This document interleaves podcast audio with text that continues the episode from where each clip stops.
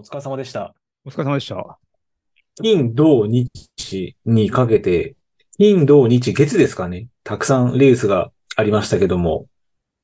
まあ今日お話をするのがレイクビアなんですけども、私は先週、はい。えー、コーミに応援にちょっと行ってまいりました。はい。うん。どうでしょで、まあ、コービー、いやー、多分、今回乾燥率40%ぐらいで、うんやっぱ、えー去年と同様に3週目ぐらいからやっぱり雨がううん。降ってきてしまいまして、うんやはりまあ、状況としては結構過酷な感じでした。はいはいはい。ああ、まあでも、その中でも、うんはい、LDA で言うと、小室さんが完走して、はい。はい、あと大会の結果としては、あの、同じビッグマウスマフィアの澤さんが優勝して、はい。で、4位に、あの、同じ淳平さんが優勝して、はい。はい。もう結構興奮するような展開でしたけども。うんうん。2位だった人はあれだもんね。去年も走ってて、そうです。4週目ぐらいまでね、1位だったんだけど、5週目そうなんですよ。はい。うん。まあ、ちょっと去年もやはり確か5周目確か8時間ぐらいかかってたんですよね、2位の方が。はいはいはい。で、まあそこら辺があったんで、まあ一応、まあ澤さんにはあまり飛ばさずにそのままでもいいんじゃないみたいな話をみんなでしてたっていうのは記憶あります。うん。はい。あの方も、僕も映像で見てましたけど、5週目行く前は相当つ、潰れてましたね。あ、そうなんだ。あ、田中さん去年ですか？うん。映像で見てたけど、うん。へえ、今年はでもそこまでじゃなかったような気がするんですけども、まあでもやっぱりはい。あの雨の降ってる状況はなかなかきつかったんじゃないかなと思ってますね。ちょっともう雨だと、ね、またレースは変わっちゃうよね。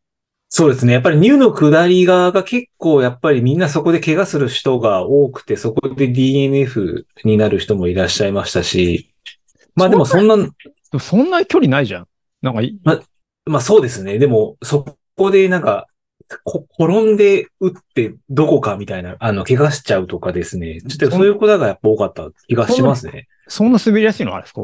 いやー、まあやっぱりちょっとあれじゃないですかね。上手い方、下りが上手い方はそうでもないかもしれないんでしょうけど、やっぱりまあ、まあ私もそうですけど、普通の方だとやっぱりあそこまで雨が降っちゃってぬかるみになると、やっぱまあ厳しい環境になるんじゃないんでしょうかね。言うても歩けばいいんじゃないと思う。ごめん、俺はそう思っちゃうんだけどさ。お田中さんないですか俺もそこまで激しい時に行ったことがないので分かってはいない。はいはい。まあでもやっぱそこで怪我するとか、あとはまあやっぱり、うん結構ちょっと寒かったんでうん、まあ寒さでやめてしまうとか、あとはまあやっぱりメンタル的にやられてしまうっていう方がうん。多かったような感じがしますね。まあでもただそんな中、寒いのまあってるよね。厳しい言い方するけどさ。そうですね。うんまあでもそんな中、あの、村井さんとかは、はいあの、すごく元気で、はい。もう全然変わんないなって思ってましたけど、ああ、そうですね。村彩子さん4位でしたね。はい、やっぱ強いですね。あとは、磯村さん、千恵子さんもはい。走られてましたし、5位でしたね。はい。はい。まあいろいろレースが、あのー広がる中、まあちょっとやっぱり、ああ、あんまりこういうこと言うとなんだ、あれなんでしょうけど、やっぱりちょっと例年に比べると若干ちょっと寂しかったようなはいはいはい。感じもしましたけども。はいはいはい。まあでもそれなりに盛り上がった。ただ、そうですね。あの、あんまり言ってはいけないんでしょうけど、あの、白川さんも出てて、はいはい。うん。はい。で、吉村さんとちょっと話して、はい。どうですか？って言ったら、ちょっとって言って、白川さんに話したら、あの、ちょっと田中さんにこの状況を僕、僕のこの状況を田中さんに言わないでくださいって口止めされたんですけど、はい。今言います。はい。あの、あんまり詳しく話さない方がいいのかな？彼のためには、ここでは。かもしれないですね。はい。じゃあ、後ほど。話し、はい。はい。話してる時は元気だったんですけど、相当やられてましたね。ああ、そうなんだ。はい。吉村さんもちょっと、あのー残念そうな感じでした。ペーサーとして。はい。いや、ペーサーと出場してないんだよね、多分ね。そうですね。なんか、庭さんとペーサー対決がしたいと、吉村さんおっしゃってたんですけど、はいはい。ああまあ、ちょっとそれが叶わず、出走できず。はい。はい。残念ですね。そうでしたね。まあ、白川さんには大変申し訳ないんですけど、はい。作らさせていただきましたっていうことで。はい。まあそんな、気にはしてましたよ、僕もなんか。どうしたのかなと思って。そんな、コウミ100でございました。はい。お疲れ様でしはいた。。本当に完走された方おめでとうございます。おめでとうございます。で、えー、まあ話は、田中さん、岩垂さんが参加されました。レイクビワのあれ、今、お話を。よ岩谷くん紹介したっけ？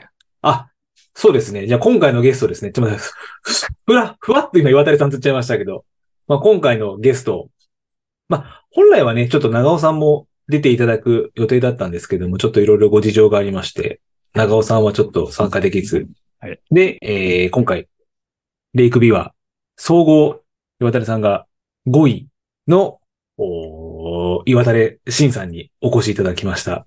で、これで岩垂さん、あの、大変恐縮なんですけども、レギュラーメンバー入りということです。あ、違うオリジナルメンバー。オリジナルメンバーですね。失礼しました。オリジナルメンバー入りということで、よろしくお願いします。岩垂さんです。よろしくお願いします。よろしくお願いします。よろしくお願いします。3回目ありがとうございます。いえいえ。初のオリジナルメンバーということです。まあ、特に何か出るわけではないんですけど。はい。すいませんが、はい。今回もよろしくお願いいたします。よろしくお願いします。はい。まあ、富士に続いてっていう感じですね。そうですね。はい。まあでもあれからもうあれですか？半年。まあ4月だからそうですね。6ヶ月か。あれでも撮ったのっていつでしたっけ ?4 月 ?5 月？4月です。?4 月でしたっけ？うん。終わってすぐでしたっけ？そうか。はい。なんで、なかなか時が過ぎるのはすごい早いなと思いますけども、本当に、もう今日もすいませんが、よろしくお願いいたします。お願いします。はい。で、えー、まあ、田中さん、岩垂さん、まあ、長尾さんも参加された、レイクビワ100の大会なんですけども、じゃあ開催日程としては、だいたい10月の1週ぐらいですかね。いつも開催されるのは。3連休じゃん。あの、体育の日が。3連休ですよね。あのー、体育の日をか、えー挟んだ。なので、今年は、えー、10月、開催日としては10月の6日から10月の8日。で、受付が、でまあ、前日の10月5日うん、そうですね。の木曜日。うんはい。ただ、レース自体は10月6日の火曜日から10月8日の日曜日まで。うんという日程になっておりまして、で、制限時間が52時間と、これはあれですかね、国内最長の制限時間になるんですかね。100マイルスとしては。そうだね。100マイルだと。うん。はい。で、えー距離が100マイルですけども、まあ、あの、距離としては169キロ。で、累積、どうなんだろうな、これ。俺、時計だか？162とかだったけどね。自分も165 5ぐらいだったようにしますね。うん。うん。なんか U 100 UTMB のなんか、インデックスのやつだと162になってたね、今年は。なんか、うーん。まあ、何が正しいのかよくわかんないけど、まあまあ、うん。公式で69キロですね。はい。公式だと、ホームページ上は169キロの、おー累積が 15,000D プラス。1万500じゃねえかな。500じゃあ、ごめんなさい。15,500か。失礼しました。15,500D プラス。うんこれはあれですか？累積としては、国内どうなんだろ最累積なんですかね？どうなんですかね？う ?3 位の国ってどれぐらいなんだろう ?3 位の国もそれぐらいあるんじゃないの？ああ、サイの国もね、一周3000超えてるから、そうですね。3,300ぐらいって気がしますね。ほはい。ぼ同じぐらい。じゃないかなと思うけど。はい。ちなみにじ、実際測ったら11,147とかでしたね。僕は。俺はね、い俺だいたい1万、それぐらいだったよ。あ、同じぐらい。同じぐらいだったんじゃないかな。まあ、累積にしても、やはり、そうすると国内の中でもやっぱり、最、なんていうんですかね、こう、最標高というか、確定標高としては。どうなの？ディディープジャパンがどれぐらいだかよくわかんないけど。ああ、そうですね。あと、丹波とかもありますよね。ああ、タンバ、タンバがね。はいはいはい、制はい。限時、制限時間もだいぶ丹波の方が長いかな。ああ、かもしれないね。うん。サンバーもあれ、確かあれですよね。アドベンチャーレースみたいな、肩書き、肩書きみたいな感じになってますよね、あれは。あ、そうなんだ。あの、まあまあ、トレランレースっぽくないよね。ちょっとまあ、コース上そんな感じはします。はい。で、今回が、えー、募集定員としては300名。これは例年通りなんですかねこの募集定員300名っていうのは。だと思います。詳しいことわかんないけど。うん。はい。それぐらいあれですよね。そのまあ、イトラ、ITRA のインデックスもありますし、あとは、なんかいろいろ選考があるあ、参加資格？参加資格の中で、はい。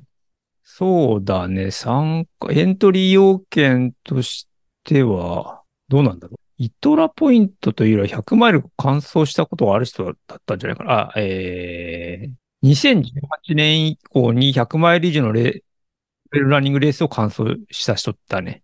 で、えっと、U、UTMB インデックスの100マイルのカテゴリーが450以上ですね。うん。なので、まあうん、一応まああれですよね。やっぱり、走るにしてもちょっと、若干敷居は、まあ高くはないんでしょうけども、うん。それなりのやっぱり実績がないと走。れないようなレースうん。という感じですね。うん。はい。で、あとはあれですかね。こう作文と言いますか、こう、思いを綴る。これ、どうなんですか？実際に。田中さん、岩谷さん。いや、俺はそんなに情熱的なことは書かなかったけど、岩谷くんどうした？ああ、書いたと思うんですけど、なんか、すごいそれが、ものすごいボリュームを書いたような記憶はないんですけどね。まあでも走ってみたいっていうようなことは書きましたね。はい。あとはそこら辺は庭薫さんが決めるうんうん。っていう感じなんですね。あまあ、でも、あれなんじゃない？結局抽選になるからね。人数をうんうんしたとしても。だから、まあ、あんまり、その、変な意気込みじゃなければ、抽選にはいけると思うけどね。うん今回どのくらいあったんですかね？この書類、まあわかんないんでしょうけど、書類選考で結構多かったんですかね？か、公表されてたっけ？岩谷くんい。や、多分されてないと思います。どうなんでもですかなんか、庭さんが、その抽選で、まあ出たい人も出られなかったみたいなこともあったんで、みたいな話はしてたんで、多分抽選自体は行ってるあ、それはそう。そうですね。だって、まあ、知り合いは何人か落ちて、落ちてるうんん。うーん。まあそうすると、なんかあれですかね、10月の大会の、うんちょっと今後、小海よりもちょっと上級な大会になりつつあるような感じなんですかね。コース厳しいけど、公務より乾燥しやすいと思うけどね。さ、個人、うん。これ個人的にはもう、うん。はいはいはい。まあ、ただちょっとあれですかね。えー、まあ、す次言う、まあ、参加費がちょっとまあ、公民に比べると、うんちょっとまあ、やや高めっていうところもありますし。いやー、それぐらい払ってもいい大会だと思いますよ。うんおなるほど。あとはまあ、あれですか、その、えー、コース、レースに行くまでっていうのがちょっと、新幹線等々を使ったりっていうのもありますし。あ、お金はかかるけどね。どうですか？お金かかるけど、公務より楽だよ。すごい。まあ、それは後後で話すけど。うん全然わ楽かりました。ありがとうございます。その楽っていうのがどういう風な楽というところがちょっと気になりますけども。そうそうそう。うん、後で話すよ。そうですね。ありがとうございます。お、でもあとはあれなんですね。優先もあれば、リベンジエントリーっていうのもあるんですね。だから乾燥者に非常に優しいので。優しい大会でありつつ、完走できなかったけども、完走できない人にも優しいという、そうですね。はい。あるんですね。うんおまあ、あとはあれですね。その、滋賀とか、いろいろとちょっとこう、三重とかもまたぐんですか？これ、伊賀、甲賀って書いてあるんで。そうだね。ごめん、お俺があんまり地理、関西の地理にか、多分そうですよね。伊賀、甲賀っていうのは三重なんで、まあ結構何県かにまたいで、京京都も入るよ。うん。京都も入りますもんね。うんはい。滋賀、三重、えー、京都っていう、まあ、結構うん、3県をまたい、3、に、1府2県ですかね、をまたいで、結構、ファンウェイなレースで、うん、そう規模としてはやはり見てて大きいレースかなと思われます。はい。はい。まあ、そんなレイクビワに参加された田中さんと岩垂さんですけども、田中さん、岩垂さんは、田中、あれですか、えーまず岩垂さんは UTMF が終わってから、はい。レイクビアまでっていうのは、何かレースとは特には組まれてはいなかったですよね。で、そうですね。トレランのレースはやってないですね。この6ヶ月。はい。であとはあれですよね、こう、あの、まあ、す SNS 上だとちょっと山に行かれたりとか、そうですね。山、結構、今年は山によく行ってたんで、走るっていうよりは、まあ、レースでもないけど、ちょっとイベントが、あの、福島の方であったんで、それが、まあ、距離はね、200キロぐらい移動してるんですけど、なんかそういう、こう、ちょっと山岳重層的なレースに、まあ参加したりとかっていうぐらいで、まあなのでだいぶ久々のレースっていう感じ。レースですかね。はい田中さんはレースとしては、うん。久しぶりのレース、あ、違う、えウエスタンステート以来のー、レース。レッサンステーツ以来ですよね。はい、そうですね。うん。なんで田中さんも4ヶ月ぶり。そうだね。ぐらいですか？いよく考えるとそれぐらいだよね。うん。4ヶ月ぐらい。うん ?4 ヶ月、えー、7、あ、3ヶ月、3、4ヶ月。3、4ヶ月ぐらい3ヶ月のレース。今うん。3ヶ月半。うんこれレース感覚としてはあれですかお二方としては、なんか珍しいような気がするんですけども、そんな感じでもないんですか？長いちょ。っと、長い感覚っていうのは。そうだね。この、この季節だと大体なんか、夏にオンタゲとか入れたりこしたりはい。スリー、俺の場合スリーピックスとかあったりするんで、そういう意味で言うと、うん、結構レースに出てない、出てない期間が長かったかもね。う。ん。岩谷さんはその点どうでしょう？かそうですね。まあでも自分去年も同じ感じかな。多分、MF、あえっと、MF か。MF 出て、その後、ワサッチ出てみたいな感じだったから、まあ大体春出て、秋出て、まあ冬に入る前にもう一個ぐらい出るみたいな。で、まああと間で何かあればみたいな感じですけど。で、岩谷さんはちょっと例年通りで、ただ田中さんがちょっと今回に関しては少し期間が空いてしまったっていう感じなんですね。まあ、でもまあ、本来これぐらい開けた方がいいんだろうね。まあ、そうですよね。あの、1ヶ月に1回ぐらい100マイル走られてる方も まあ、中にはいらっしゃいますしうん、ただまあね、やっぱり長くやるっていう観点からするとそっちの方がいいのかなっていう気はしますし、やっぱり。はい。まあ、なかなかね、最近自分もちょっと仕事が忙しいんであれですけど、まあ、なかなかやっぱり、仕事のストレスと練習のその疲労とかいろいろ換算、勘案するとやっぱりまあ、立て続けは厳しい、厳しいなっていう気は、うん。どうしてもしちゃいますね。うん。じゃあまず、えー、じゃあ田中さんの方からですね、ちょっとこの、えー、田中さんウエスタンステーツが終わってから、このレイクベアまで、だいたい今3ヶ月から4ヶ月、約4ヶ月ぐらいなんですけども、練習ですね、トレーニングとしてはどんな感じのトレーニングを積まれてきたんですか？そうだね。ウエスタンステーツ終わってから多分6月はほとんど走ってないんじゃないかな。で7月ぐらいからぼちぼち再開したんですけど、はい。ちょっと、あの、足が遅くなったというか、ちょっとスピードが出ないということって、まあ基本はどちらかっていうとなんだろう。あの、短い距離、短い距離っていうか、まあまあ、レペテーションとかインターバルとか、はい。そういうトレーニングを多めにやってた感じですかね。で、あと、なんだろう、今回ちょっとあまり、そのレイクビアはをターゲットレースとあまりしてなかったんで、あの、どちらかとベ,、ベースアップの期間、まあ自分の総力アップの期間にしてたんで、えーっと、一週間がですね、結構、どれぐらいだろうな。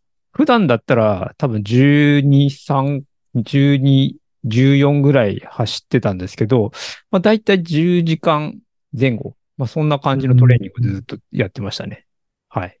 なんかあれですよね、後半8月、じゃあ8月9月ぐらいは、まあ岩垂さんとかアキラさんと一緒にオーダーフィールド走られてるのちょっと見ましたけど、うん。じゃあそこら辺が特にこう、まあレイクビワを意識するっていうよりも、田中さんの中ではちょっとその今お話ですと、ちょっとススピードアップではないんでしょうけども、ちょっとこそうだね。ベース、ベースベースを上げるためのトレーニングをしてましたね。トレーニングはいをずっとされてたって感じなんですね。おーあだからちょっとあまり長いのをそんなにやってなかったかな。はい。いつもだったらまあ大体、レース前とかに長い距離走ったりするんですそうですね。その、あの、イメージは、はい、あります。今回はちょっとそれをやらなかった感じですね。ああ。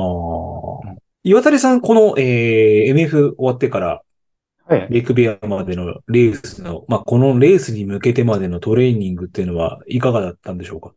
そうですね。まあ、富士終わって、5月はまあなんか、まあそんなにこう、トレーニングするというよりは、どっちかというとリカバリーしながら、まあ、走っていくみたいな感じではい。1ヶ月過ごして、まあ6月ぐらいから、まあまたちょっと何か積み上げていく練習しようかな、みたいな感じで、まあ普段の練習とあんま変わんないんですけど、特になんか木分けのどのシーズンとかってそういうわけではなくて、まあ、はい。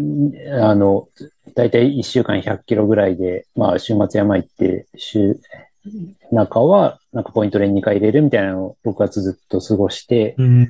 まあそうしてる間に7月になって、まあ7月は結構山行こうかなとは思ってたんで、あの、はい山に入ったりとか、まあさっき言った、あの、福島でちょっとレースがあって、まあそれがはい結構ダメージでかかったんですけど、まあ200キロぐらいで累積が1万超えぐらいのところをうん移動するみたいな感じ。まあ時間が結構、あの、45時間とか、まああの、寝ずに動くみたいな、なんかそんな感じだったんで、あの、そっからちょっとリカバリーするのに結構100マイルの後ぐらい疲れちゃって、7月後半はちょっと休んで、で、8月はまあもともと、ちょっと今年は山行きたいなと思ってたんで、まあ、あの、100マイルのレースの前で考えると、割とちょっと得意期の練習みたいな感じになっちゃうんですけど、8月のお盆は、えっ、と、まあ毎日、えまあ4日連続ぐらいで山入ってて、まあその時は、毎日30キロで、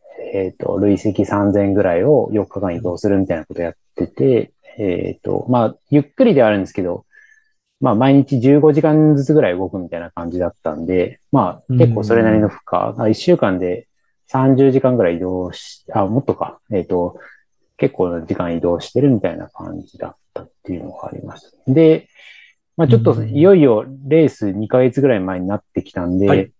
練習しないとまずいなとは思ってて、まあ、えっ、と、8月残りの後半は、まあ、平日は多少距離積みながら、休日はだいたい今なんか3000メーター超えるようなところで、割と長めのロングトレイルして、まあ、4月はもう距離をちょっと積まないと、まあ、それもちょっと8月山行き過ぎてたんで、距離積む練習をしようと思って、まあ、大体平日毎日20キロ走って、休日山入れるみたいな感じで、あの、ボリュームを積むみたいになったんで、まあなんかそのベースをアップするみたいなことはちょっと積むタイミングを逃しながら、あの100マイル向けに体を合わせていくみたいな感じにしてたっていう。なんでちょっと今までと違う感じのアプローチでしたね。うーん。まあ、そうすると今の岩垂さんのは、まあ、8月まではどちらかというと、まあ、練習、えーレースに向けた練習というよりも、はいはい。まあ、ちょっと違う意図での山に入り、はい。で、8月エンドで、8月末ぐらいからちょっと距離をかさんで、そうですね。レース仕様に向けてったって感じなんですね。うん。そうすると、まあ、田中さんも岩垂さんもそうですけど、まあ、ストラバ等々で、あの、見ますけど、やっぱちょっと今回は、じゃあ、お二方とも、ちょっと、得意的な感じで、このレイクビアを迎えたっていう感じなんですかね？まあそう、今までの練習方法とはちょっと違うというか。そうだね。まあ僕の場合ターゲットはその後ろの、これからある、あの、タイランドにあるんで、はい。ピーキング2回合わせらんないなっていうのがうーん確かに。あるかなと思って、うん。そこはあえて距離を踏まずにっていう選択肢でしたね。はい。田中さんっては通過点っていう感じの。ああ、そうだね。ああ。岩垂さんはそこら辺は、どうなんですか？ピークをこのレイクビアに合わせたのか、それともその先にあるものに合わせるような感じだったんですか？ああ、まあでもピ、今回はまあ自分の中ではもう A レースで、今年は特にこれ以上狙う100マイルのレースとかはないんで、まあはい。こ今年のピーク、まあもう、あの、富士の後のもう一個目のピークとしては持ってこようっていう感じで、えっ、と、望んではいたんですけど、まあ、ただ、なんだろう、富士みたいに、あの、もうちょっとこう、段階を踏んで、あの、はい。ベースの走力を上げ、で、まあ、それを伸ばしていき、まあ、さらにそれをトレイルに合わせるみたいな、そういう、こう、ステップは、ちょっとふ踏むことができなかったんで、まあ、あの、まあ、レイクビア自体もね、ちょっとコースとして、かなり急峻なところがあったりとか、あの、その特徴もあるんで、まあ、それに合わせながら、まあ、うんレースだけではないので、まあ、夏楽しみたい山と、まあ、ちょっとバランスを取りながらみたいな感じで臨んだって感じですね。おそうですね。確かにレイクビアってちょっとなんかもう、最初の50キロぐらいが、あれですもんね。いろいろこう登らされて、途中走り、最後にまた登るみたいな感じのレースなんで、どちらかっていうとちょっとこう、なんかカチッと決まってますもんね。こうなんか、登る、走る、また登るみたいな感じが。うん、うん。そこら辺がそうなんです。ちょっとなんか難しいというか、ちょっと自分も走ったことないんでわかんないんですけども、ああ、そこら辺ちょっと興味深いですね、やっぱり。今までの練習方法とちょっと違うけども、ただこのレースに向けて合わせるっていうのは、はあまあちょっとそこら辺の、その今回初めて臨んだ練習方法がどうだったかっていうのが最後の方に聞ければ嬉しいところではあるんですけども、では、まあそんなお二方なんですけども、前日はあれですか？田中さん、岩垂さんは一緒に入られたんですか？どっかで待ち合わせをされて。いや、宿で合流だったかな？同じ宿であ、同じ部屋で。はい。宿はどこに取られたんですか？ちなみに。えっと、宿は、あのースタート地点が、もう宿なんですよ。あ、あなんか写真で見ました。あ、そうなんですね。そうなんですよ。めっちゃいい、み、いいっすね、そこら辺考えると。めちゃめちゃいいよ。だから、なんだろう、えーっと、宿で、えー、装備チェックを受け、え？ーそこの宿で。え、これ新幹線としてはごめんなさい、何駅で降りるんですか？名古屋。名古屋で降りてあ、名古屋から、あれですか？き近鉄かなんか乗るんですか？そう近鉄で湯の山温泉ってところまで行くのかな。うん。へえ。ああ、2、3時間で、みんで着いたんな同じところに泊まるみたいな。えっとね関西の人は、例えば、えゴール地点に車を置いて、そこから朝バスで移動してくるパターンもあるし、はい。そこに泊まる人もいるし。で、ちょっと違う、遠い、ちょっと離れたところに泊まる人もいるのかもしれないけど、うん。うん。宿の希望がいくつかあって、うん。俺はもう、あそうなんですね。スタート地点の宿に。はい。めちゃくちゃ、あ、これか、湯の山温泉希望層っていうところに。そうです、はい。へえ、なんかそこら辺考えると、あれですね、行動しやすい、行動しやすいというか、選手としても嬉しい感じの、そうそう。すごいでしょ。すごいですね、これ。だって、俺、だね、3時半ぐらいに着いて、で、装備チェックするじゃん。は温泉入るじゃん。い。は飯入る、飯食うじゃん。い。はい。で、温泉入るじゃん。はい。寝るじゃん。で、朝お、朝温泉入るじゃん。で、飯食ってスタートするから。アイトシーンですね、それ完全に。いや、もう本当だよ。すげえよかったよ。え、岩谷さんもそんな感じだったんですか？僕もあれですよ。なんか、まあ、ついて、相部屋で、まあ、たまたま自分、まあ、田中さんとか長尾くんとか、あと、知恵役からだと松本くんとか同じ部屋で、まあ、プラスアルファ、えっと、水曜高尾連の人たちも同じ部屋だったんで、まあ、8人部屋とかだったのかな。で、着いたら、もう風呂上がりの田中さんたちが、なんか缶ビール飲んでて、俺完全になんか慰安旅行みたいな感じになってて、で、もうすぐ飯だったんで飯食いに行って、まあ飯もなんか結構、なんつうんだろう、バイキングで、まあいろんなもの食べられて、そうなんですね。で、まあ、自分が風呂入ってなかったからもう一回風呂行こうって言っても、風呂も、なんだろう、大きな浴場、なんかこう、体洗う場所もあるところもありつつ、あとなんか、裏、裏山みたいなのがあって、そこにはい。何個か温泉、あの本当に湯船だけの温泉みたいなのがあり、はいはいはい。あとなので、多分宿の中にケーブルカーみたいなの、あの自動で動くケーブルカーみたいなのがあって、それのたまにありますね、そういうとこ。はい。上、あなんかエレベーターみたいな感じで、はい上の方上がって入るみたいなこととかもできるみたいなんで、まあもう普通にあの、レース気分じゃ全然なくなる、なんか超リラックスして、風呂を楽しむみたいな。へえ。で、朝起きたら、なんか景色も、なんかちょっと高台のところにあるのかな？はい。だから、あの、ちょうど部屋のテラスから朝日が昇る、あの、長尾くんの YouTube に多分上がってると思うんですけど、朝日がわーっと昇ってきて、で、風呂入って、まあ、準備して、玄関出たらもうスタートみたいな、スタートゲートがもう目の前にあるみたいな、なんかそんなロケーションです。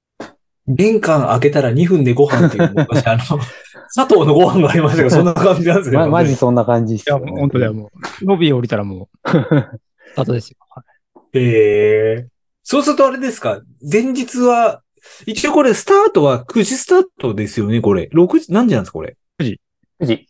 9時ですよね。うん。そうするとじゃあ、まあ普通のレースだと、だいたいなんかまあ、9時、8時、9時、10時ぐらいに寝ることが一般的ですけど、そこら辺は結構、いつも通りに寝たのか、それともちょっとやっぱり遅めだったの？か。俺いつもだく10時ぐらいに寝れちゃうから、あんまり変わんないけど、10時ぐらいに寝てあ、田中さんは一緒だったんですね。みんなあ10時ぐらい岩に、うん、10時ぐらいには寝てましたね、確か。でもそれでもあれですよね。10時、11時、12時、1時、2時、3時、4時、5時、6時って、9時間、10時間ぐらいじゃ睡眠が取れるっていう話になると、まあ、6時ぐらいに起きたから、8時間ぐうらい。ん、うん8。時間ぐらい。ああ。うん。じゃあ結構しっかり睡眠は取れるそうだね。うんうん。感じなんですね。はい。おーそこら辺ちょっといいですね。うん。だいぶいいよ。い皆さん、はい、他の方が多分どうかをちょっと私はわからないんですけど、うんあの、初めて聞きました、この、元気考えたらすぐスタートゲートがあるのは。うんちなみに朝6時に行くと、ちょうどこれ5時50分に日の出が上がるのかな？で、6時ぐらいにちょい前に行くと、ふ風呂のなんかガラス張りのとこから日の出が見えるらしく、へえ。あの、結構知り合いいっぱいいたから、みんな同じような感じで朝風呂入ってたんじゃないかなって。確かに、ここの地点でこの希望層で350ぐらいの累積がうん。あるところなんで、そうするとじゃああれですか、ここは、土地としては、どこなんだこれ？鈴鹿山脈が見え、あ、じゃあそうすると、あれですか、あのーなんて言うんだ？京都の街を一望できるじゃないですけど、滋賀の街ですか？いや、愛知そう、うん、多分愛知そうですね。愛知とか、四日市とかがこっち近いから。側の方か、四日市の方か。うんなるほど。じゃあ太平洋から完全に昇ってくる太陽が見れるみたいな感じで。あそうだろうね。そっち側、そうですね。あー宿もそ、そっち側を向いてる感じだから、京都側は多分見えないんじゃないかな。そうなんですね。京都側じゃないんですね。多分。なるほど。ロロケーションじゃ結構抜群なうん。レースなんですね。はあここで聞き今聞いてるとすごく楽しそうな。あすごい楽しいですよ。の、楽しそうですよね。はい太郎さん、太郎さんには田中さんあったんですか？これ。あったよ。だってあった、あった、あったし、あゴールでもあったし。まあ、後ほどちょっとお話も聞きますけども、はい。じゃあ今のお二方のお話聞いてると、すまあ本当に玄関開けたらすぐスタート地点が あるという形だったんですけども、で、まあまあレース展開を聞く前にですね、今回そのお二方が補給ですね、補給食ですとか、あのーウェアですとかギアっていうのが、まあちょっとどういったものを使ったのかっていうのをちょっとお話をお伺いできればと思うんですけども、この点岩谷さん、補給とかウェア、ギアっていうのはどんな感じだったんでしょうか？あ、そうですね。えっと、まず補給は、えっと、まあ、富士の時に若干ちょっと後半失敗した感じがあったんで、えっと、はい。まあ、なんていうんですかね、栄養を取るものと、まあ、その、ミネラルを取るものみたいなのを、まあ、分けといた方がいいかなと思って、えっと、はい。今回は、えっと、ドリンクはもう全部ドリンクミックスにしました。なんで、えっと、まあ、栄養補給の方を、まあ、メインにするっていうことで、で、まあ、ずっとドリンクミックスを、まあ、大体1から1.5、まあ、一応レギュレーションではスタートの時は1.5持たなきゃいけないんで、1.5持って、まあ、3本とも全部ドリンクミックス入れてるんで、まあ、1本あたりカロリーとしては250カロリーはい。あるので、まあ、自分の発汗量からいくと大体2時間で1本ぐらい、500ぐらいみたいな感じだったんで、まあ、後半はまあ、2本満タンになってれば、一つのエイド区間をなんとかこなせるみたいな感じだったんですけど、まあ、それをの飲んでるっていう感じと、で、まあ、ちょっとそれだけだと足りないんで、ジェルを、えっ、と、1時間に1本ぐらい取ってたんで、えっ、と、まあ、計算上は1時間に200カロリーぐらいは、まあ、えっ、と、栄養を一応と取るような、うんあの、計算にはなってますと。で、まあ、今回はチャレンジャーのを取ってたのと、あとは、アンドゥを結構もう序盤から普通に、あの、取っていて、アンドゥとチはい。ャレンジャーと、まあ、若干メダリストを混ぜ合わせたのと、あとは、アミノバイタルの、あの、ジェルが 安かったんで、まあ、それを、あと飲みやすいからそれを飲んで、まあ、まあ、ご、ごちゃ混ぜにしながら飲んでるっていう感じでした。で、ミネミネラル系は、えっ、と、どうしようかなと思って、今まではずっとミネラルタブレットが、あの、一番自分の体には合ってたんで、はいあの、トップスピードの水に溶かすやつ。ただ、それを、ドリンクミックスと一緒に溶かしちゃうと、ちょっとうまくいかないかもしれないなと思ったんで、えっ、と、まあ、いろいろ、なんか、経口摂取できる、なんか錠剤が、なんかいいのかないかなと思っていろいろ、あの、まあ、使用のなんかタブレットとかいろいろ見てたんですけど、まあ、最終的には、えっ、と、梅干し純にしました、今回は。はいはいはい。で、まあ、それをだいたい1時間に1個から2個ぐらい取るみたいな感じにしていて、で、まあ、狙いとしてはもう一つあって、あの、ちょっと自分はエビデンスとかはちゃんと見つけられてないんで、あの、人づてに聞いたんですけど、あの、まあ、えっ、と、100マイルいっぱい走ってる、あの、二郎さんが、えっ、と、はい。梅干し系のものって、あの、酸っぱいっていうのが、まあ、その、体をアルカリ性にする成分みたいなものだっていう話をちょっと教えてもらって、その、まあ、体が酸性に傾いているときに、そういうものを取ると、まあ、胃の中が中和されて気持ち悪くなるたないよ、みたいな話を聞いたんで、まあ、梅干し順ってあの、梅干しを、うん梅か、梅をぐっと固めたもんなんで、うん。まあ、そういう作用もあるのかなと思って、今回ちょっと、あの、取って、ずっとさ、まあ、最後まで結果的に気持ち悪くならなかったんで、まあ、それを、えっ、と、取りながらっていうような感じです。であとはもうエイドで、あの、割とリアルフードをあのしっかり食べるっていう風にしたので、まあ、今回ちょっとエイドも結構、あの、レースとしても楽しみにしてたんで、うんまあ、それを食べるっていうのが補給計画でしたかね。はいこれドリンクミックスはあれですか？チャレンジャーそれともあれですか？あの、グーのあ、グーのやつですね、自分は。何味を取られてたんですか？ちなみに。えーっと、前半はグレープで、えーっと、後半は、後半、まあ中盤から後半はもうサミットティーにしました。こう、あの、周りでこのグレープ、まあ、田中さんもそうですけど、このグレープとサミットティーで、はいはい。結構気持ち悪くなっちゃうっていう方が、ああ、研鑽するんですけど、そこら辺岩垂さんは、あんまりかんななかったんですか？ね、そんなに言うほどは気にしてないんですけど、グレープはなんか最後まで伸び続けるのは結構辛いって話はみんなしているんで、まあ、自分はあんまダメになったことないんですけど、まあ、最後まで飲むのは味変えた方がいいかなと思って、サミットティーに後半してたのと、あとまあ多分結構人気なんですかね。あの、サミットティーを全部分買おうと思ったら足りなかったんで、グレープを 買ったっていう感じですね。はい。ああ。確かにサミットティーは、なんか一番ちょっと無難っていうのは、なんか、うん。いますね。これあれですか？先今お話であったこの梅干しで、はいはい。その酸性度が、酸性の中の胃がアルカリ性に、まあ、なって気持ち悪くなりづらいっていうところのお話があったんですけど、はい。そこら辺とこの、例えば、アンドゥ、アミノバイタルですとか、そこら辺のドリンクミックスとの、何か多分そこいい感じのこういうものはあったんですか？こう、逆に、アルカリ性になることによって気持ち悪くなりづらいですとか。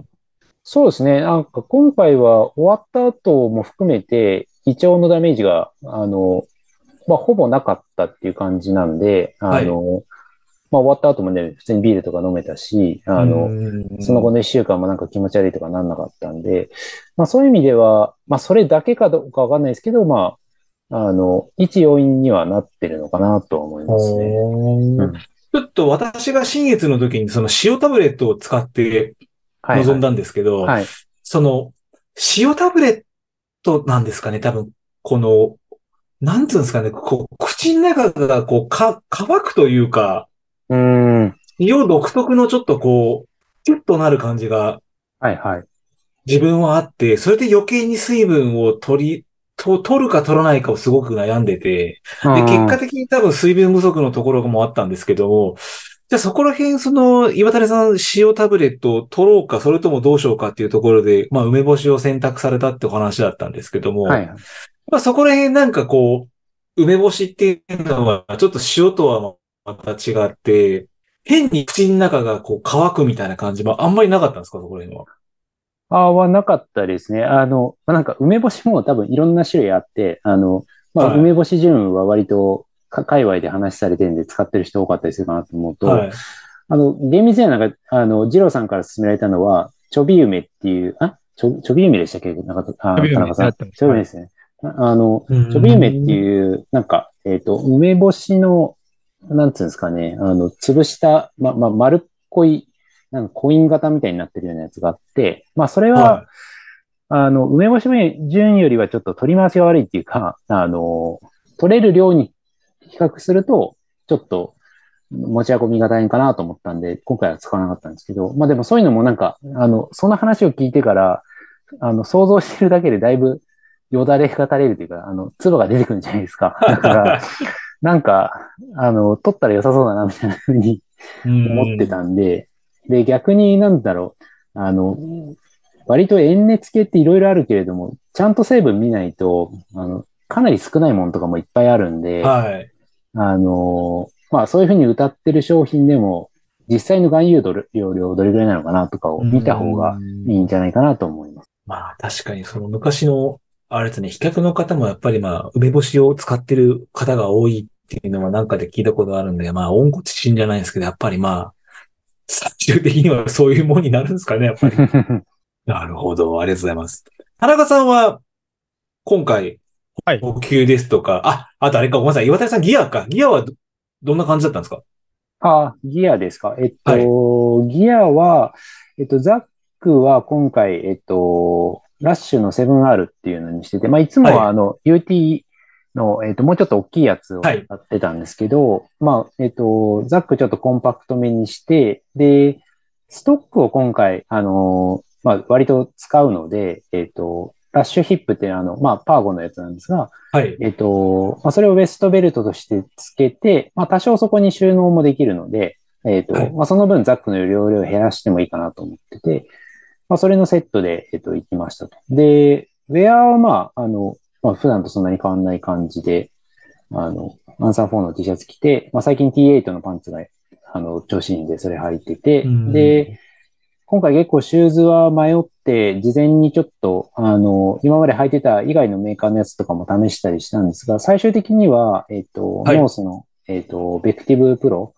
に、プロ、えーはい。はい、えっ、と、して、まあ、まあ、コース上的には、まあ、前半が結構急峻なのはあるんですけど、まあ、中間部結構走らされるなっていう感覚があったのと、まあ、後半も、あの、そんなに、なんていうんですかね、えっ、と、岩山を登るというよりは、どっちかっていうと、まあ、そんなに高山ではないんですけど、まあ、登ったり降りたりみたいなところなんで、まあ、走るシーンも多いかなと思って、まあ、そのシューズを、えー選びました。で、あとは、えっ、と、ストックを、今回はシナノのストックを、まあ、持っていったっていう感じですかね。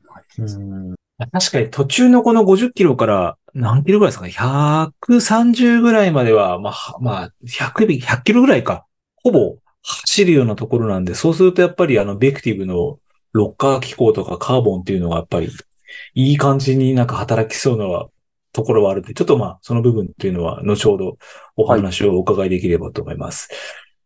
ああ、そうするとザックはそのウエストベルト込みだったので、ちょっとコンパクトなものをチョイスされて、そうですね。まあ、あの、気候も今回、あの、途中でそんなに荒れるとかっていはいう想定もなかったんで、ザック時代の出し入れは、まあ、まあ、ヘッテン出すぐらいしか多分ないだろうなと思ってたので、まあそういう意味でも、あの、コンパクトに収まるものがいいかなと思ったので、はい、今回はそれにしもしじゃあ気候がちょっと荒れるっていう状況だと、もしかするといつも通りのザックの可能性もあったかもしれないって感じですか、そこは。そうですね。まあ、どっちでも大丈夫かなっていうのと、やっぱりね、ちょっと寒くなるかもみたいなんで、ドロップアップから何かをピックアップして、あの、詰めようとか思うと、まあ、多少ゆとりがあるザックとかの方がいいかなとは思うんで、まあ、そうすると UT の方にしたかもしれないんですけど、はい。わかりました。ありがとうございます。すいません。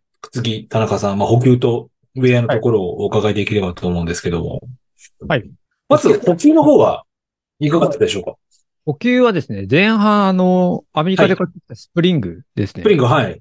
メインで行こうかなと思ってます。したと。で、あれですか？あの、180の方ですか？えっ、とね、180と250の両方とも、まあ、あまあだから、うん、両方とも持ってたかな。なるほど、はい。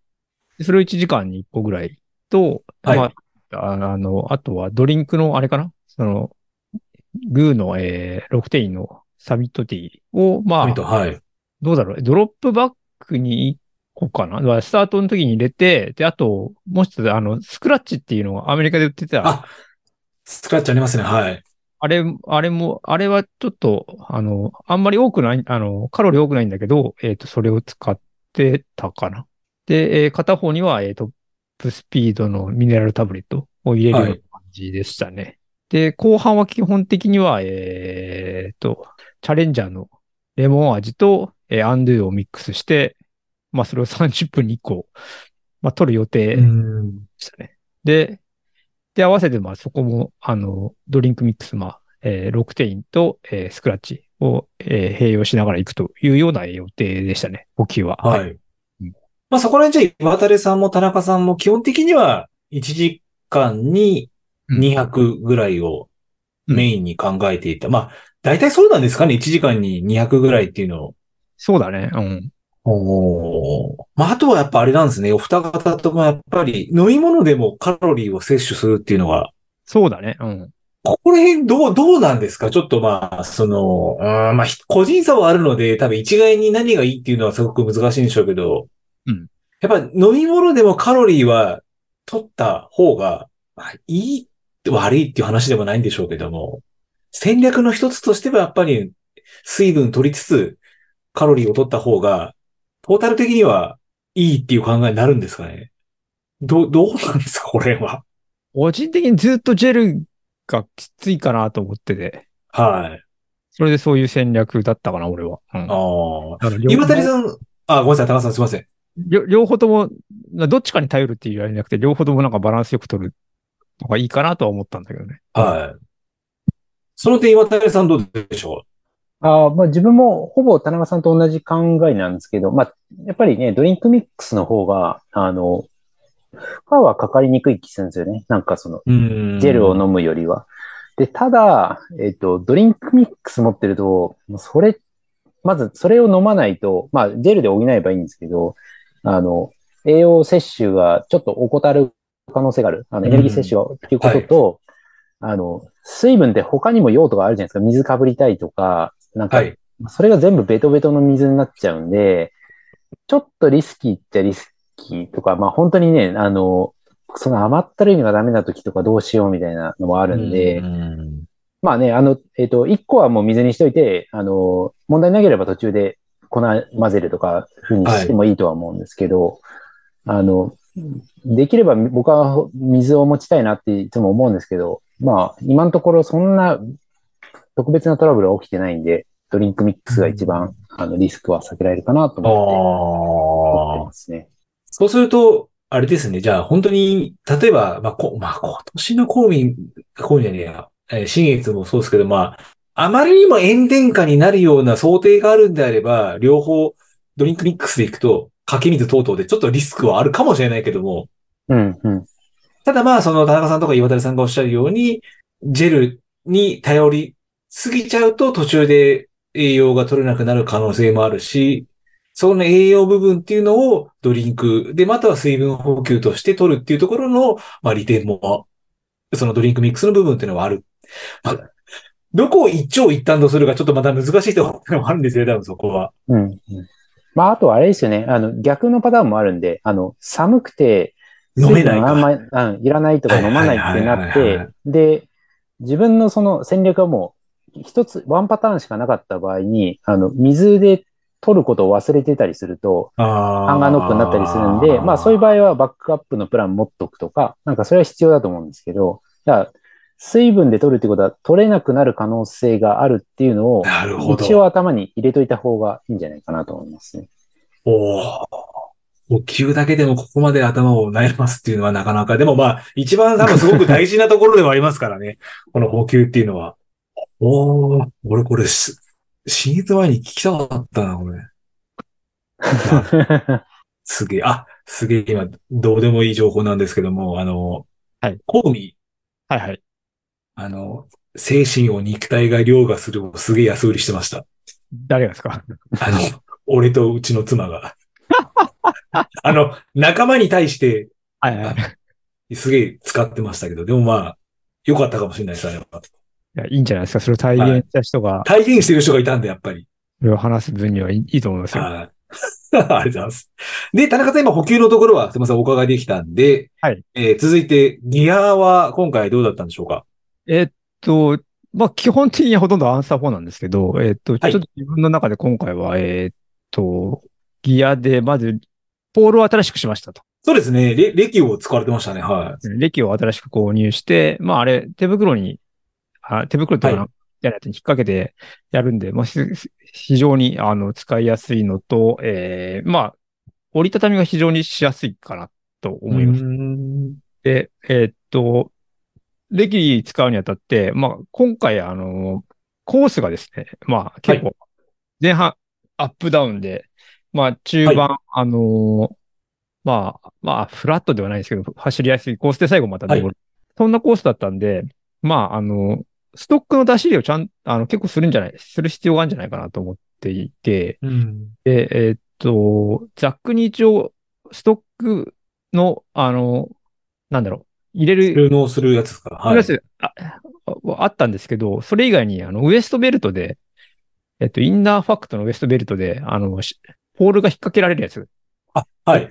腰に引っ掛けるやつがあったんで、それを購入して、で、前半はそこにこう出し入れして、で、あんま使わなくなったらもう背中に入れてみたいな、そんな感じうんで使ってましたね。まあ、後半もその、はあの、出し入れするときは、まあ、あの、腰に入れて、で、使わなくなったらもう後ろに入れるみたいな、そんな感じで、うん。使い分けましたね。で、シューズがですね、今回ちょっと初めてだったんですけど、えーっと、使い分けました。で、はい。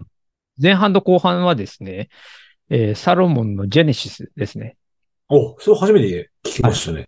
それをちょっとあの、レイクビア用で、なんか、まあ、レイクビア出るとなんか、サロモン製品が15%引きで買えたんで、あの、それを使って、ちょっと買いましたと。で、えーっと、ジェネシスはまあ、えー前半と後半。で、中盤に関しては、えーっと、岩垂くんと一緒の、えーノースの、えーベクティブプロですね。まあ走りやすいというやつで、まあ、えー、走、えーを使ったという、そんな感じですかね。はい。おーうんまずその、田中さん、宮渡さんもちょっとお伺いしたいのが、そのストックの取り回しっていうのは、はい。やっぱあれですか、その頻繁に使うときは、田中さんも岩渡さんもやっぱりウエストに収収納というかちょっと置いて、うん。でも岩渡さん特にあれですよね。あの、特になんかしまうとかではなくて、じゃあもう本当に使わないときはウエストにつけてた感じですか？あ、そうですね。あの、まあ、ちょうどちょっとラッシュの人、ラッシュというか、パーゴの人たちが、あの、出店してたんで、前日までちょっはい。と、現場でも相談してたんですけど、あの、はい。まあ、リュックに、どうしてもその、ラッシュ 7R だと、つけると揺れる場所にしかちょっと自分の中ではうまくつけられる選択肢がなくて、で、はい。まあ、あの、直前に田中さんとかと練習しに行ってた時に、あの、まあ、腰にやっぱりつけるのが一番なんか安定するかなっていうのと取り回しもいいし、まあ、ね、それこそ UTMB の、あの、映像とかも見ても、トップ選手も結構腰につけてるよな、みたいそなのもあって、うですね。はい。で、まあね、多分いろいろあるんですよね。胸のところにつけるとか。でもまあ胸のつけだと、こけた時ありますねに、はいそれで、あの、肋骨折れちゃうかもしれ肋骨折れちゃうとないとか、はい。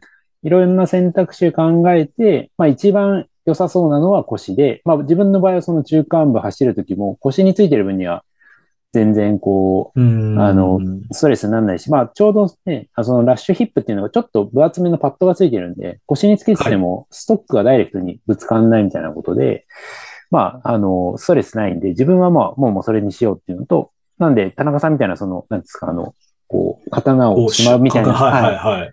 あれは使わずに、あの、やりました、今回うは。ん。田中さんはその点を使い分け腰と、えーはいまあ、こう収納する袋に使われてるって話だったんで、そこで、腰につけてるのが、まあ、インナーファクトの、えーうこう、なんていうんですかね、こはいはい。う、ウエストベルトみたいなやつですかね。ウエストベルトですね。はい。はい。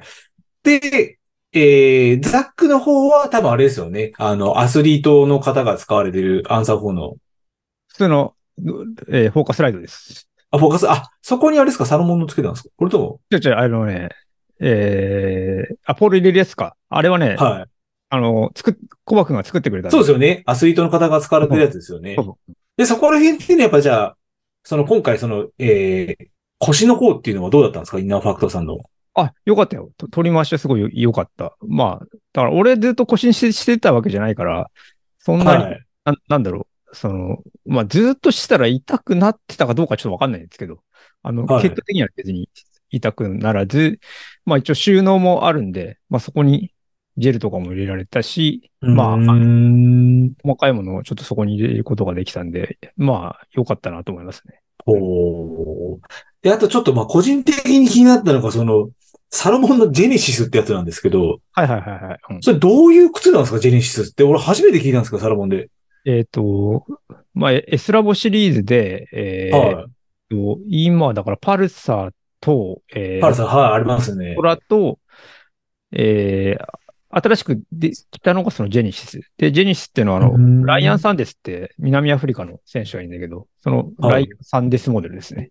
ああ。で、まあ、クッション性もあるし、ガードもしっかりしてるし、でも軽いみたいな、そんな感じです。ああ、そうするとあれですか、パルサーとウルトラグライドのいいとこ取りみたいな感じなんですか？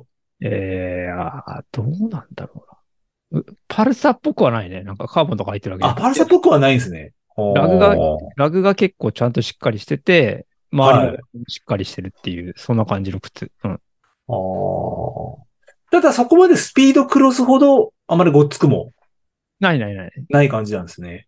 ない感じです。へー昨日ちょっと神宮前のサロモンのフラッグシップのお店行ってきたんですけど、俺見たのかな？多分ありますよね。あると思う。え S ラボなんで。うん。S ラボなんですよね。あ、見てないな。わかりました。あれ、あれはまあ、ちょっとよ、良かったですね。自分の中ではだいぶ。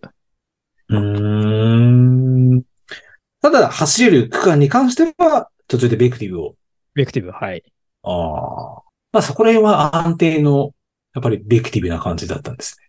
そうですね。はい。ただちょっとやっぱ吐き分けちゃったんで、ベクティブのカーボンの硬さがなんかちょっとやっぱ気になりましたね。ああ。ここは。うん。多分ずっとベクティブだったらあんまり気になってなかったんだろうけど。で、な、結構ね、走れる区間かなと思ったんだけど、そうでもないところも結構あって。あ、そうなんですか。なんかイメージとして50キロ終わったら走れる区間があるっていう。そう、もちろんそうなんだけど、なんかね、はい。川の中走か沢みたいなところを走らされてたり、図書地点みたいなのがあったんですいや、かじゃあ故障じゃないんだけど、図書まで行かないんですか？ないうところもあって、うん。いや、なんか、結構走りにくいなってところもいくつかはあった。ずっとではないんだけど、うん。なるほど。まあ、ここでね、長尾さんはどんなウェアだったんですかって本来聞く予定だったんですけども、まあ、長尾さん今回ちょっとご事情でいらっしゃらないんで、じゃあ、まずお、次に、実際のレース展開をお二方にお伺いできればと思います。では、先にどうしようか。田中さんの方から、まず、スタートから、えー A3 ですね。なので、与野公園までの、え約30キロのお話をお伺いできればと思うんですけども、まあ、実はこの区間ほとんど岩谷くんと一緒に走ってて、山希望層から。この区間ほとんどい、ああの、、そうなんですか。そうなんですよ。じゃあ、お二方に聞いた方が感じ、は、早い感じですかね。ここはそうかもね。うん。9時にスタートをされ、はい。てかもうあれですよね、お二方も多分同じスタート地点にいらっしゃって、合法が鳴って、じゃあそのまま、ドーンっていった感じですか？そう、そうです。はい。そこに西方先生はいらっしゃったんですか？いましたよ、西方先生。西方くんも途中まで走ってたよ、一緒に。あ、そうなんですか？そうそうそうそう。うん。西方君、ストックは何使ってたんですか？あの、あれですか？こう、カーブのやつですか？ニューカーブ。あ、そうなんですね。あれ、どどうなんだろうっていつも思ってるんですけど、西方君もどうなんだろうって今思ってるみたいですよ。でもね、あれ、収納、そう、悪そうじゃないですか。あれなんかね、ら去年のハセツネダブル走るので切っちゃったらしいんで、ちょっと。西方君はね、ポールをちょっとあ、長さを切ったってことなんですか？切って。うん。へえ。で、短くなってんだ、あれ。それはあれですか？西方カスタマイズってことですか？カスタマイズなんだけど、明らかに短くて、いや、それマジ意味ねえよって、後ろから何回か言ったんだけどね。それ、変えてねえし、みたいな。うん、ななんか、あの、老人の杖みたいになってなるほど。狭間寛平さんみたいな感じだったんですね。らなんかストックの力を借りれてるようにはとてもじゃないけど、ああ僕には見えなかったかな。うん。改善の余地ありってことですね、本当に。あちょっと切っちゃったっていうのは良くないんだと思う。そうですね。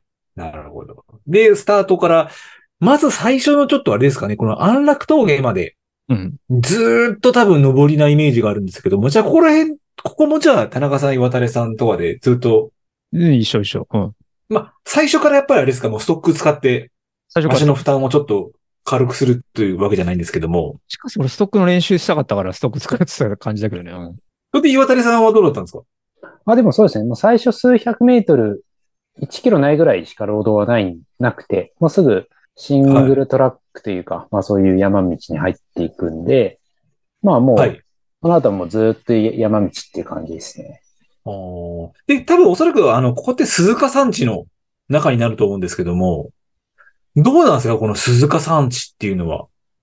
なんか途中途中ちょっと見ると、あの、尾根沿いに行くとちょっと痩せ細った尾根で、もう転んだらこれを滑落するんじゃねえかなみたいなところも何個か自分ちょっと見受けられたんですけども、この鈴鹿山地っていうのは、ちょっと、あの、まあ、関東近郊の高尾とか、例えば丹沢とかともちょっとまた若干違う感じなんですか？いやあんま変わんないですか？だろう。岩谷くんどうだった？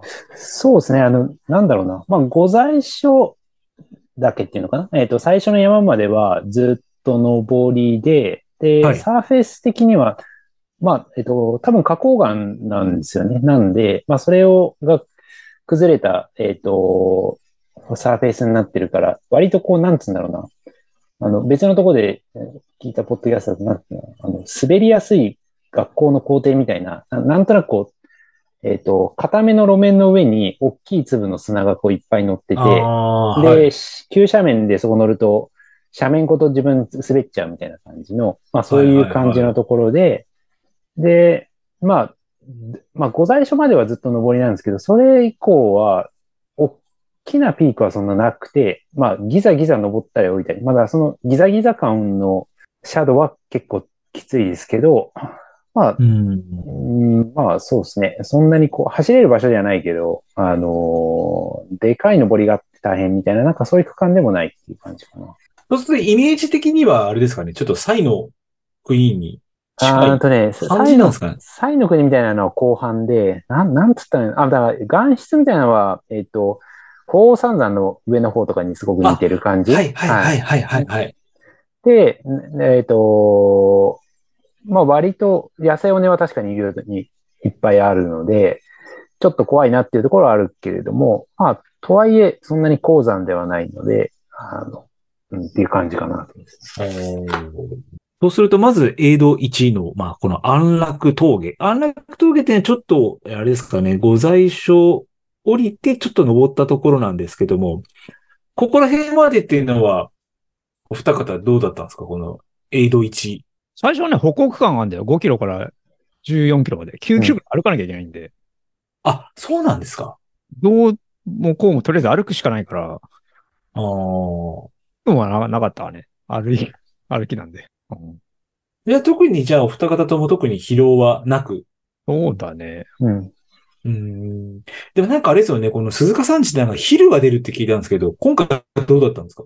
気づかなかったのかな？気づかなかったですね。いたかもしれないけど、そんな、いろいろ注視する余裕はなかった。ああ。うんじゃあ、まあ、あんまりじゃあ、天気も良かったんで、あんま湿地もなかったから、昼もあんま出てなかったんですか？そうだね。出てな、いうん、噛まれてないと思うよ。うん。おもう昼はね、ちょっと気持ち悪いですからね、本当に。俺も大っ嫌いなんだ。だから担当が大っ嫌いなんですよ。で、えーじゃあそうすると安楽峠から鈴鹿峠までっていうのはすごくこう、まあ、ギザギザした感じのところの何キロぐらいですか？これは。えー、安楽峠からで行くと7キロぐらいですかね。安楽峠？ちょっと待って。エイド1からあーエイド2までですね。はい。そうすると今ね27キロから34キロ、ちょっと7キロ。てえか、あれなんですね。スタートからエイド1まで27キロあるんですね。そうだよ。5時間か。結構ありますね。5時間かかります。あ、だから1.5リットル持てるってことなんですか、これ。いや、それ、いや一応ね、えっと、安楽峠のところに、あの、計測ポイントではないんだけど、一応、はえウォーターエイドを作ってくれてたんです、今回。あ、ご、ご、ご在所ですね。ご在所で、ご在所ってとこオフィシャルのウォーターステーションのものだったんです。あ、そうなんですね。まあ確かにないと結構きついですよね、27キロ。うん俺たち5時間で行ってるけど、後ろの人もっと遅いからね。そうですよね。9時間とかかかってんじゃないの？多分。人によっては。うん。そんなにですか？あまあ、まあでも確かにそうですね。内山さんとかわかんないですけど、最終的に内山さん44時間ぐらいかってたんで、うん。ですね、そこら辺考えると、その行動時間だけで見ると。うん。で、その、エイド1の安楽峠から鈴鹿峠までは、まあ一応累積時間としては、6時間30分なんで、エイド1からエイド2は1時間半ぐらいなんですけど、この辺っていうのは、その速い選手のはいはい。時間通りに田中さんも岩谷さんは入った感じなんですか？いや、どうなんだろう自分の一30時間でタイムテーブル作ってたけど、はい。すでに遅れてたけどね、もうここで。あ、この段階でってことですか？いや、多分 A1 で遅れてたと思うよ。うん。もうダメ、ダメだこれやだ。思った僕ね、もうあれでしたよ。あの、同じ30、に29時間ぐらいでタイムテーブル引いてたけど、高田さんと全、あ、田中さんと全然こう、タイムテーブルが違ったんで、めちゃめちゃ巻いてましたね。おーでも、まだお二方一緒に走られて、ここは一緒、一緒。うん、一緒にいましなかなかじゃあタイムテーブルのところに行かないんですね、ここ、ここまでを。た。うん。まあ西方くんとかも多分同じ、ほぼ同じぐらいでしたよね。直前まで。多分そうだね。えーっと、あれだ、えー、歩行区間終わってからちょっとしてからいなくなったのかな？ああ、そうか。H の時にはもう分かれてはいた。分かれてはいて。うん。はいうん。あの人疲れ知らないですかね？公務、あの、し新越も出てましたけど。いや、さすがに疲れたって言ってたよ。あ、やっぱりそうなんですね。やっぱ彼も人間だったんですね。まあね。まあ、そうですよね、本当に。で、まず一つの、まあ、あの、会話の、このトークのポイントとしての、まあ、与野公園までですね。今度、安楽峠から与野峠までが、ええあ、これもまた13キロ。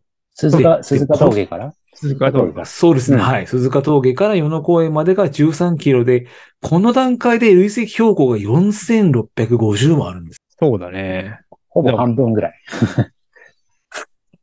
安楽峠で、あ、あ、あ、ん？与野公園で9時間、9時間半ぐらいかかったんじゃないかな。多分40キロ、うん42キロか。俺、気持ち的にやっぱ進まねえなって感じになるんですか？いや、なんか、うん。そんなことはなかったかな。そんなことはないんですね。うん。いし岩谷君のこと一緒に走ってたからっていうのもあるのかもしれないけど、進まないなって気はあんまりなく、ももまあ、そ、そもそもそれぐらいかかんだなって思ってたから、うん。ああ、想定通りな。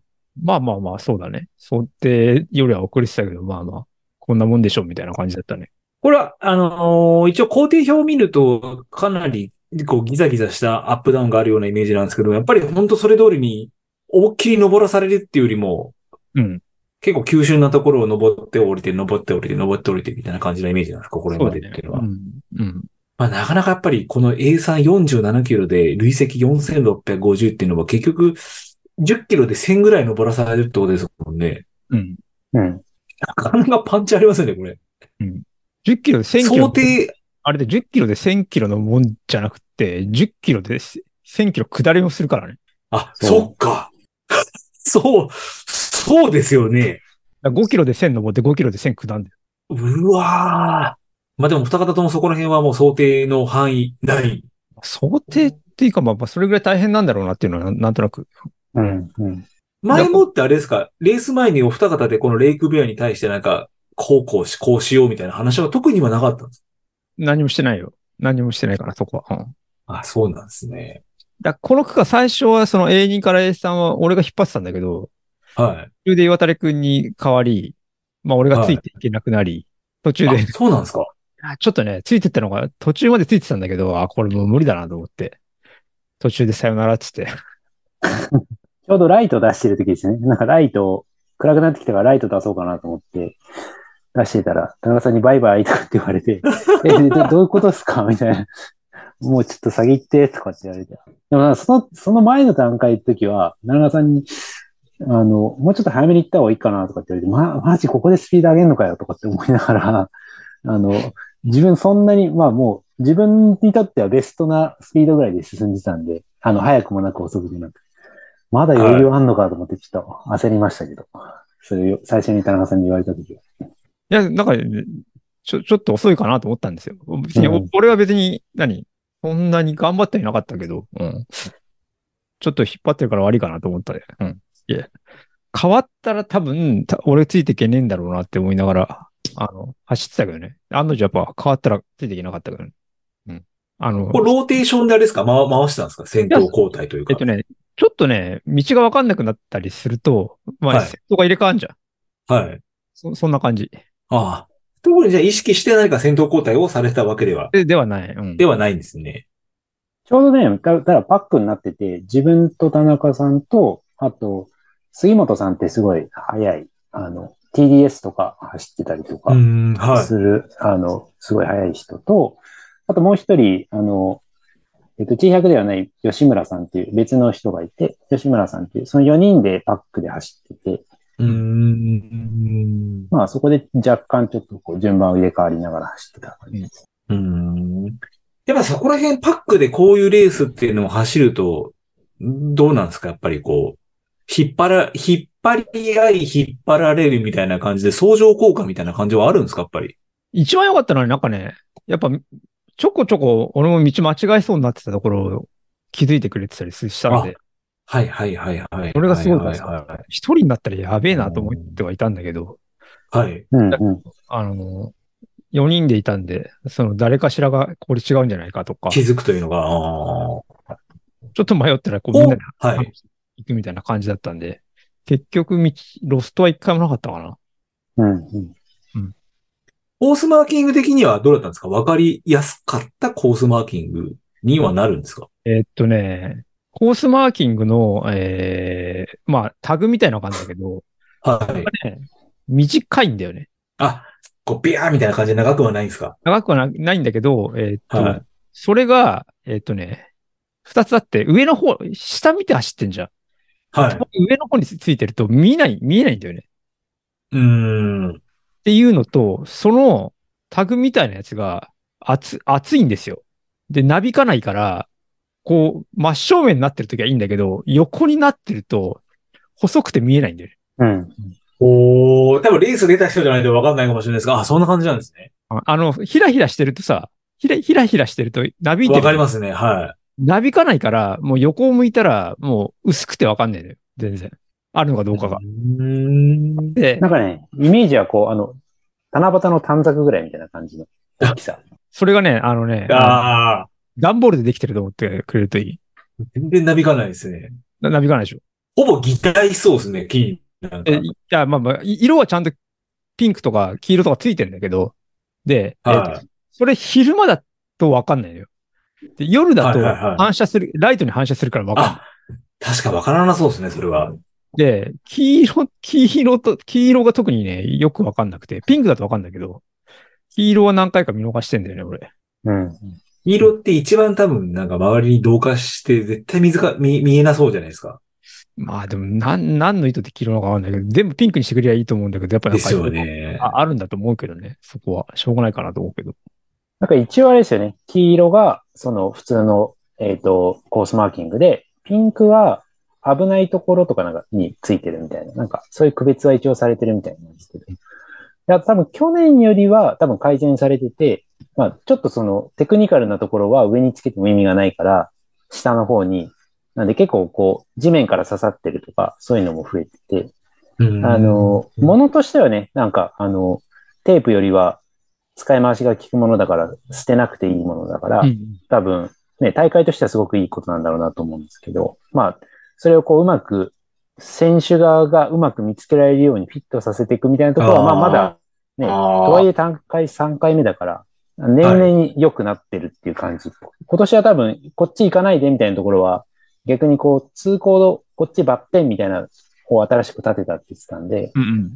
まあそういうものが増えていったりとかすると、多分来年はもうちょっと見やすくなってたりするかもしれないですよね。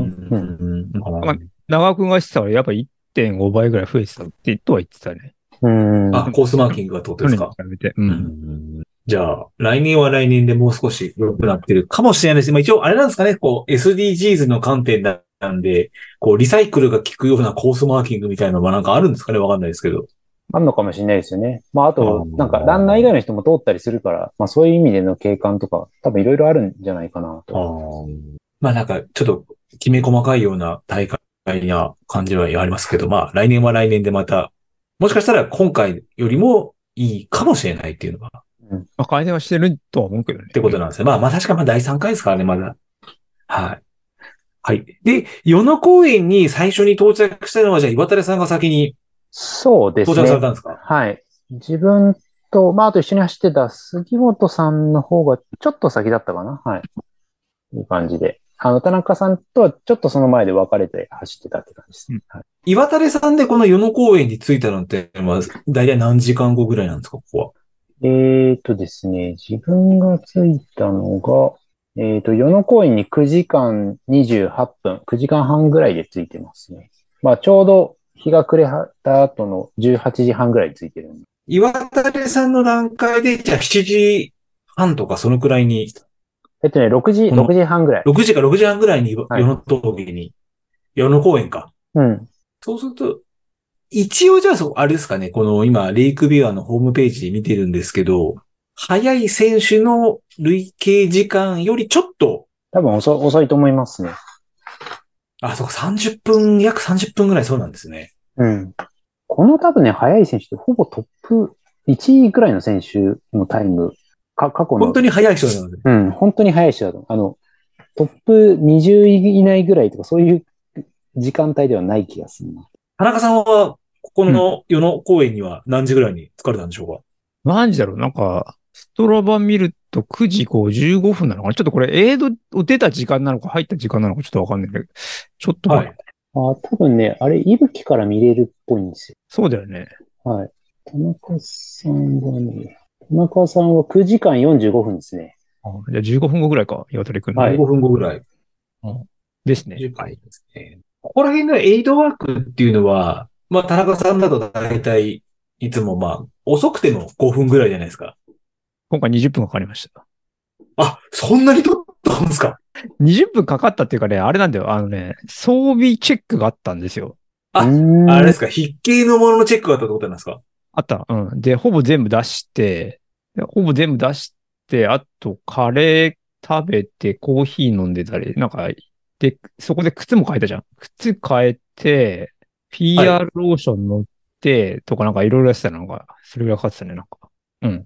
岩谷さんはどうですか？この辺っていうのは、いわエイドワークなんですけど。えっとね、10分かかんないようにはしよう。去年のなんか長尾くんの YouTube が10分ぐらいって言ってたんで、それはかかんないようにしようと思って、多分8分ぐらいで出たはず。確か。なんかいろいろちょっと僕も靴脱いだりいろいろしてたんで、時間かかっちゃいました。そうするとあれですか？岩谷さんの時には、その筆形チェック的なものはじゃなかったんですか？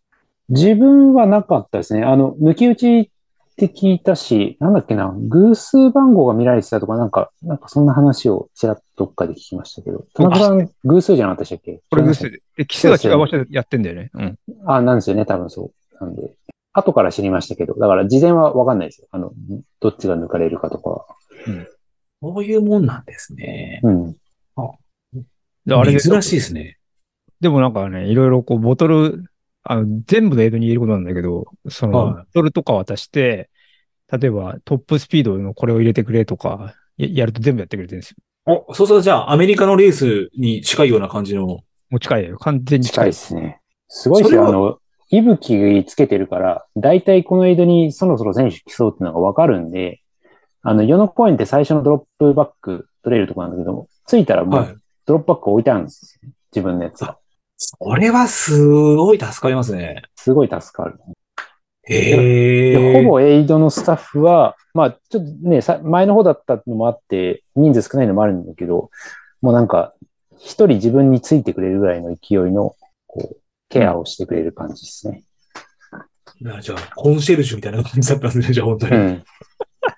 今回は A さんに僕の、その、ウエスタンセースで一緒に出たマルコっていうのが、マルコ君が、あの、はい。ボランティアやってて、もう着いた瞬間から出る、出るまで全部いろいろやってくれたからね。ドロップバックから何々取ってとかね。へえ。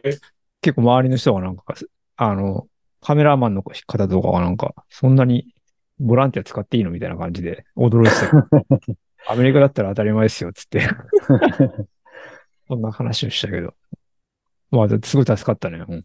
それは、あれですかね、に三輪薫さんの、なんかこう、かん、お考えもあるような感じなんですかね。どうなんだろうね。うん。わかそれかんない。いろんな情報を聞いてみんなそうしてるのか。マルコ君はなんかそこの映像でそういうのを広めたいなとかいうことああ、いいですね。でそういうことを、あの、言ってくれたのかもしれないし。はいはいはい。まあ自分が去年出た、あの、なんとか TR は、ドロップバックがねえっつって自分そこで20分足止め食らったっていう、苦い思い出があるんで、あ、そん、え、そうなの？それはちょっとあれだね。はいドロップバックがありませんって、ゼッケン番号はって言われて、こうです。いや、ないんですよ、つって。いや、ないわけはないと思うんですけどっていう、なんかこう、結局どうしたの？押し問答をや、結局自分が探して、あ、ここにありますよ。つ多分その自分も良くないんでしょうけど、多分そのシール貼ったところまでこう紐結んじゃったんで、まあ多分それで見えなかったっていうのはあるので、あ、あります、ここに。つって。あ、ごめんなさい。つって。あ、いいえ。なんかあんまりこう感じ悪くするの嫌だったんで。あ大丈夫ですって言いましたけど、まあ心の中ではまあ、と思いましたけど。なるほど。で、じゃあそうすると、与野公園、与野公園までで、岩垂さんと田中さんで、ちょっとごめんなさい。田中さんがこの段階で総合15位。そうですね。今ちょっと息吹の情報上なんですけど、岩垂さんはじゃあ、あれですかね、この時じゃあ、えー、与野公園だと一桁ぐらいですか？いやえっ、とね、12位ですね。見たらここで12位だったんですね。はあ。お二方ともじゃあここまでは、まあちょっとコース、あーそうですね。ちょっと若干ビハインドなところはあったんですけど、おおむね想定の範囲ないって感じですか？いや、俺は遅れてた田中けど。さんどうですか、俺は遅れてたけどね。自分の想定ではね。うなんか焦りとかあるんですか？いや、ない。あこんなもんかって感じですか？しょうがないなと思うよ。岩谷さんどうですか？これは。まあ自分は、まあ初めてのコースだし、なんかその、その区間のタイムが合ってるかどうかは全然わかんないんで、まあ、はい。自分のコンディション的にはそんなに悪くないのと、まああと、一緒に杉本さんと走ってて、まあそれも同じ感じで来てるし、まあ、うんなんかぼちぼちだろうなと思いながら、なんで、特に焦りとかは全然なかないですね。順位もよく知らなかったし、ここは。なんかそういうの。ああ、じゃあそうすると、じゃああんまりじゃあ、岩谷さんの順位とかは特に気にされずに、まあとりあえずもうやねやるべきことだけやろうって感じだったんですね。まあね、ま、まだ43キロだから、まあ三そう三そうっすよ分のね1も来てないのか。そうっすよね。では続いて、与野公園から、えー、田中三枝公園だから A3 から英語までのお話をちょっとお伺いできればと思うんですけども、で、ここから、あれですね、まあ、まあ、まあ、ちょっと、なんですかね、まあ、走れる、走れる区間になるかと思うんですけども、与野公園から英語。まあ、途中途中ちょっとこう、若干登るところもあるんですけども、まずじゃあ、岩谷さん、この A3 から A4 までっはいはい。ていうのは、どうだったんでしょうか？そうですね。A3 から A4 は、まあ、労働と、まあ、あとは、なんだろうな。えっと、まあ、東海自然歩道の一部を走ってるので、あの、あ、はいそうなんですね。まあ、林道みたいな感じで、ちょうどまあ、与野公園出た直後ぐらいに、なんかあの、関西地方のランナーの人と一緒になって、まあ、この後どんな感じですかね、みたいな話をししてたら、まあ、フラットだけど、結構なんか、道が若干荒れてて走りにくいところもあるんで、まあ気をつけていってくださいね、みたいな風には言われて、まあそこからもうずっと一人で走ってたんですけど、はい。まあ、ロード回りつつですけど、まあ、なんつうんだろうな。まあ、起伏もあったりするんで、まあ、そんなにずっといいペースをずっと刻める感じではないですけど、うんまあ、ほぼ全部走れるっていう感じで、まあ、この区間は、えっ、と、まあ、ちょっと前に出た杉本さんがいて、まあ、それの、こう、見通しが効くところもあったりするんで、ライトを遠くに見ながら、そんなに距離離れないように走ろうかなと思って走ってて、まあ、途中で追いついて一回追い越して、で、また追いつかれて追い越して、みたいな、まあ、ちょっと会話しながらみたいな感じで、そこは進んでた感じですね。区間って、えキロいくつぐらいで走られるんですか？えっ、とね、いや、最初、長尾くんの YouTube 見てたらなんか、フラットだから5分半ぐらいですね、みたいななんか、コメントしてる映像があって、まあ、そんぐらいで走れるんだろうなと思ったら、多分そのコメントを取った場所がそれぐらいで走れる区間だっただけっぽく、結構普通に6分超えたりとかするところもあったりしたんで、ずっと同じペースじゃなかったと思う。な。なんかトップのはい。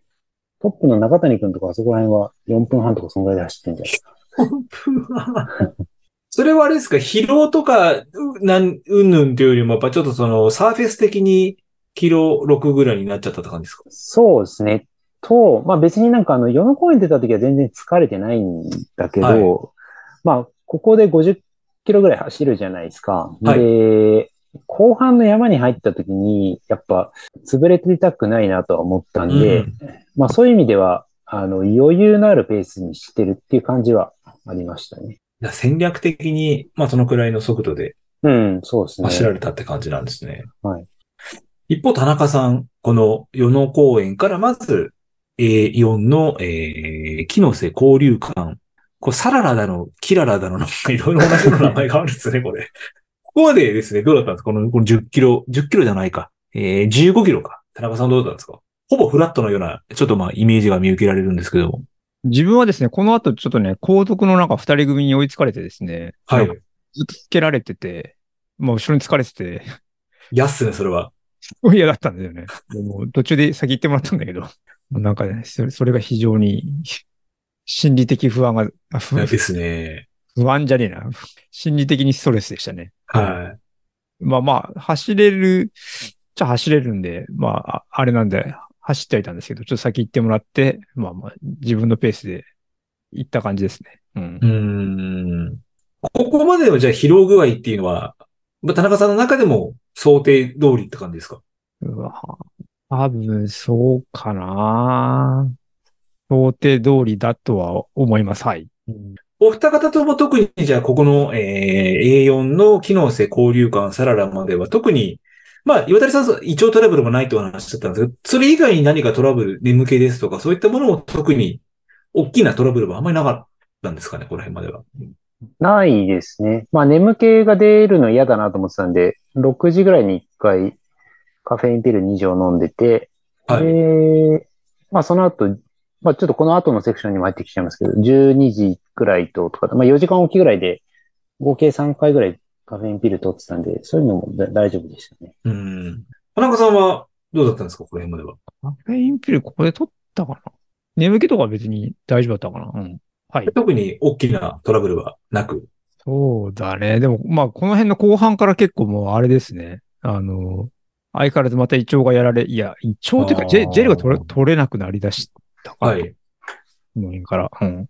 ちなみに、この、ちょっとすみません。あの、お話聞かなかったんですけども、この A1 から A4 までのエイドの、まあ、そのリアルフードってのは、どんなものが出出てたりしたんですか？A さんがカレー。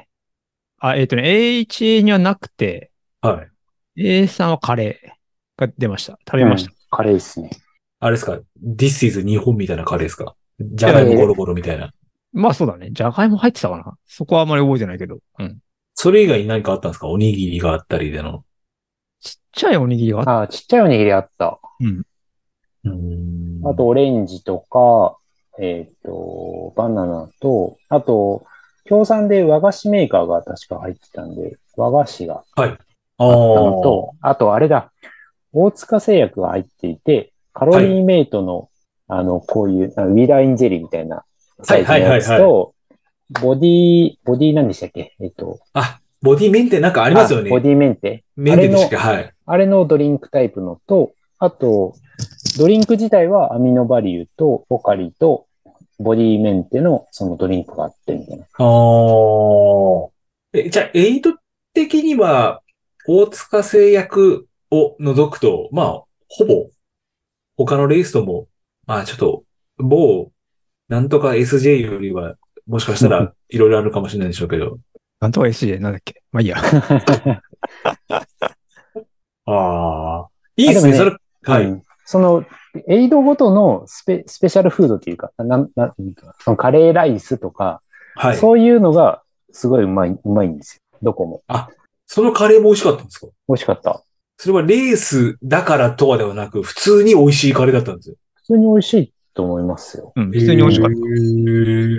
うん気になりますね、そのカレー。でしょ？ああ。来年ぜひ。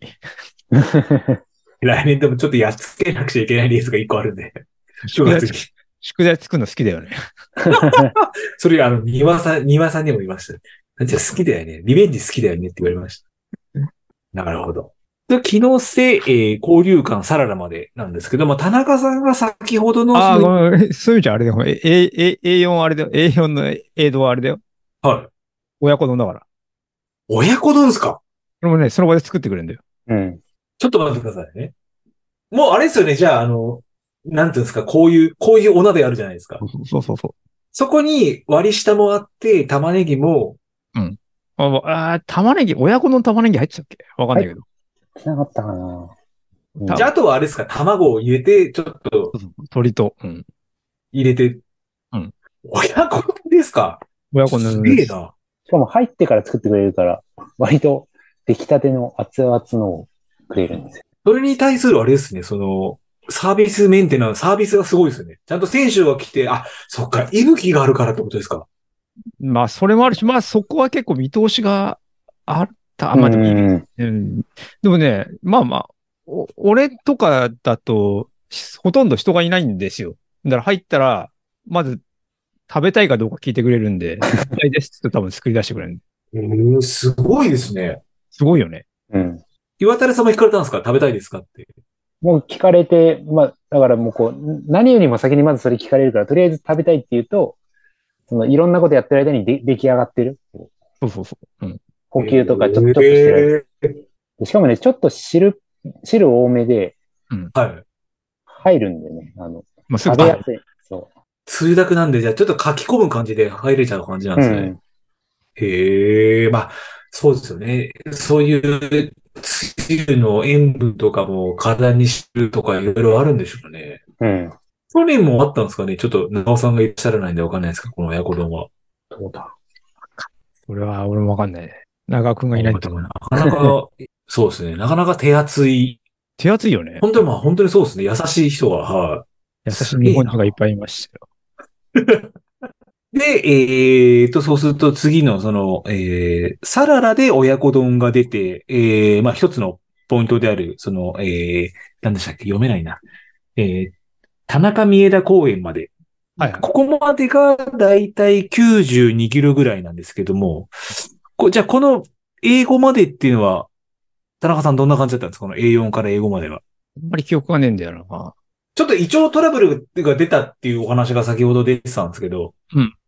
これはじゃあこの A4 から英語ぐらいまでですか？もう英語の時にもちょっともう胃が調子悪いって言ってて、はい片方のボトルにコーラを全部入れて、ああ、なるほど。そっから多分持ってったジェルは何も取らずに、コーラだけでしてたと思います。コーラでカロリーを取ったって感じですかじゃあ。コーラでカロリーを取ってたって感じかな。うん。健康的にはこの A4 から英語まではどうだったんですか？ん？晴れてたんですかこれは。天候的には。で、これ全然別に大丈夫だよ。うん。晴れてました。うん。そうだね。ここのところは多分どっかさっき言った下りで結構なんか川っぽいところがあって、うん。だったんじゃないかな。はい。ちょっとあんまり走りやすくないなと思いながら走ってた感じかな。うん感は、だからそういう意味じゃ人がほ、人と前後し、ほとんどしてないね。抜かれてもいないし、抜いてもいないみたいな、そそんな感じでずっと一人で単独で走られてたって感。じなんですね。うんいや、あんまり途中どんなコースだったかって、ごめん、覚えてねえや。ここは。うん。まあ、なんか、この辺が、長尾くんがロストして心が折れたみたいな話をしてたんだけど、ああ、全然どこでロストしたのか俺は全然、見当もつかないな。なるほど。うんそうなんですよ。で、あの、ちょっと、ちょっと自分が神戸にいて、で、神戸にあの、厚木の藤くんがうんうん。来たんですよ。藤井くん、はい。うん。はい。で、藤くんも、まあ、今回残念ながら DNF だったんですけども、で、まあ、藤くんの話を聞くと結構前ももがちょっとやられてしまって、で、その要因の一つとして、まあ、水分が足んなかったんじゃないの？みたいな話を藤くんと長尾さんでしてたみたいなんですけども、うん。そこら辺ちょっとあれですか？あの、基本的には若干ちょっと、あ、熱いというか、ちょっと発汗量多めになるような感じだったんですか？そんな感じでもないですか？いや、田中さんあれ、た田中美、あ、違うか。その前のサララ出た後、寒くなかったですか？すごい。一瞬。あんまり感じなかったですか？いやー、サララ出てからだよね。いや、そんな感じなかったかな。まあ、基本アームカバーしてたから、寒かったら帰ってたし、上げ下げしてたから、そんなになんか、寒、すげえ寒いっていうのは、ま感じはなかった。なかったですか？あ、それを、後で話すけど、一番最後のところかな。まあ、寒いっていうのはあんまりなかったかもしれない。うん。自分、半袖短パンで、その、親子丼食って、まあ、4、5分は多分、エイドにいたからと思うんですけど、出たら、うわ、寒っと思って一瞬。うん。なんか、うんまあ、走り、走り出したら全然大丈夫なんだけど、うん。うんうん。そういう意味ではなんか水が足りない感じはなかったと思なかったんですよね。う。うん。なんかちょっと藤君の話を聞いてると、あの、か、風がつい強かったんですか？そんなことはないですか？それはね、多分序盤の鈴鹿山脈が風なんですかね強かったかな。風が強かったんで、ちょっと汗がすぐ乾いちゃって、まあ、その、と、み水分取ってるか取ってないかわかんないうちに、いつの間にかちょっと、あの、ももがやられて、水分不足でももがやられたみたいな話はちょっと藤君から聞いて、うん、うん、うん。まあ、藤君来年、ちょっと、今回、借りは返すって言ってましたけど、どうなんですかね。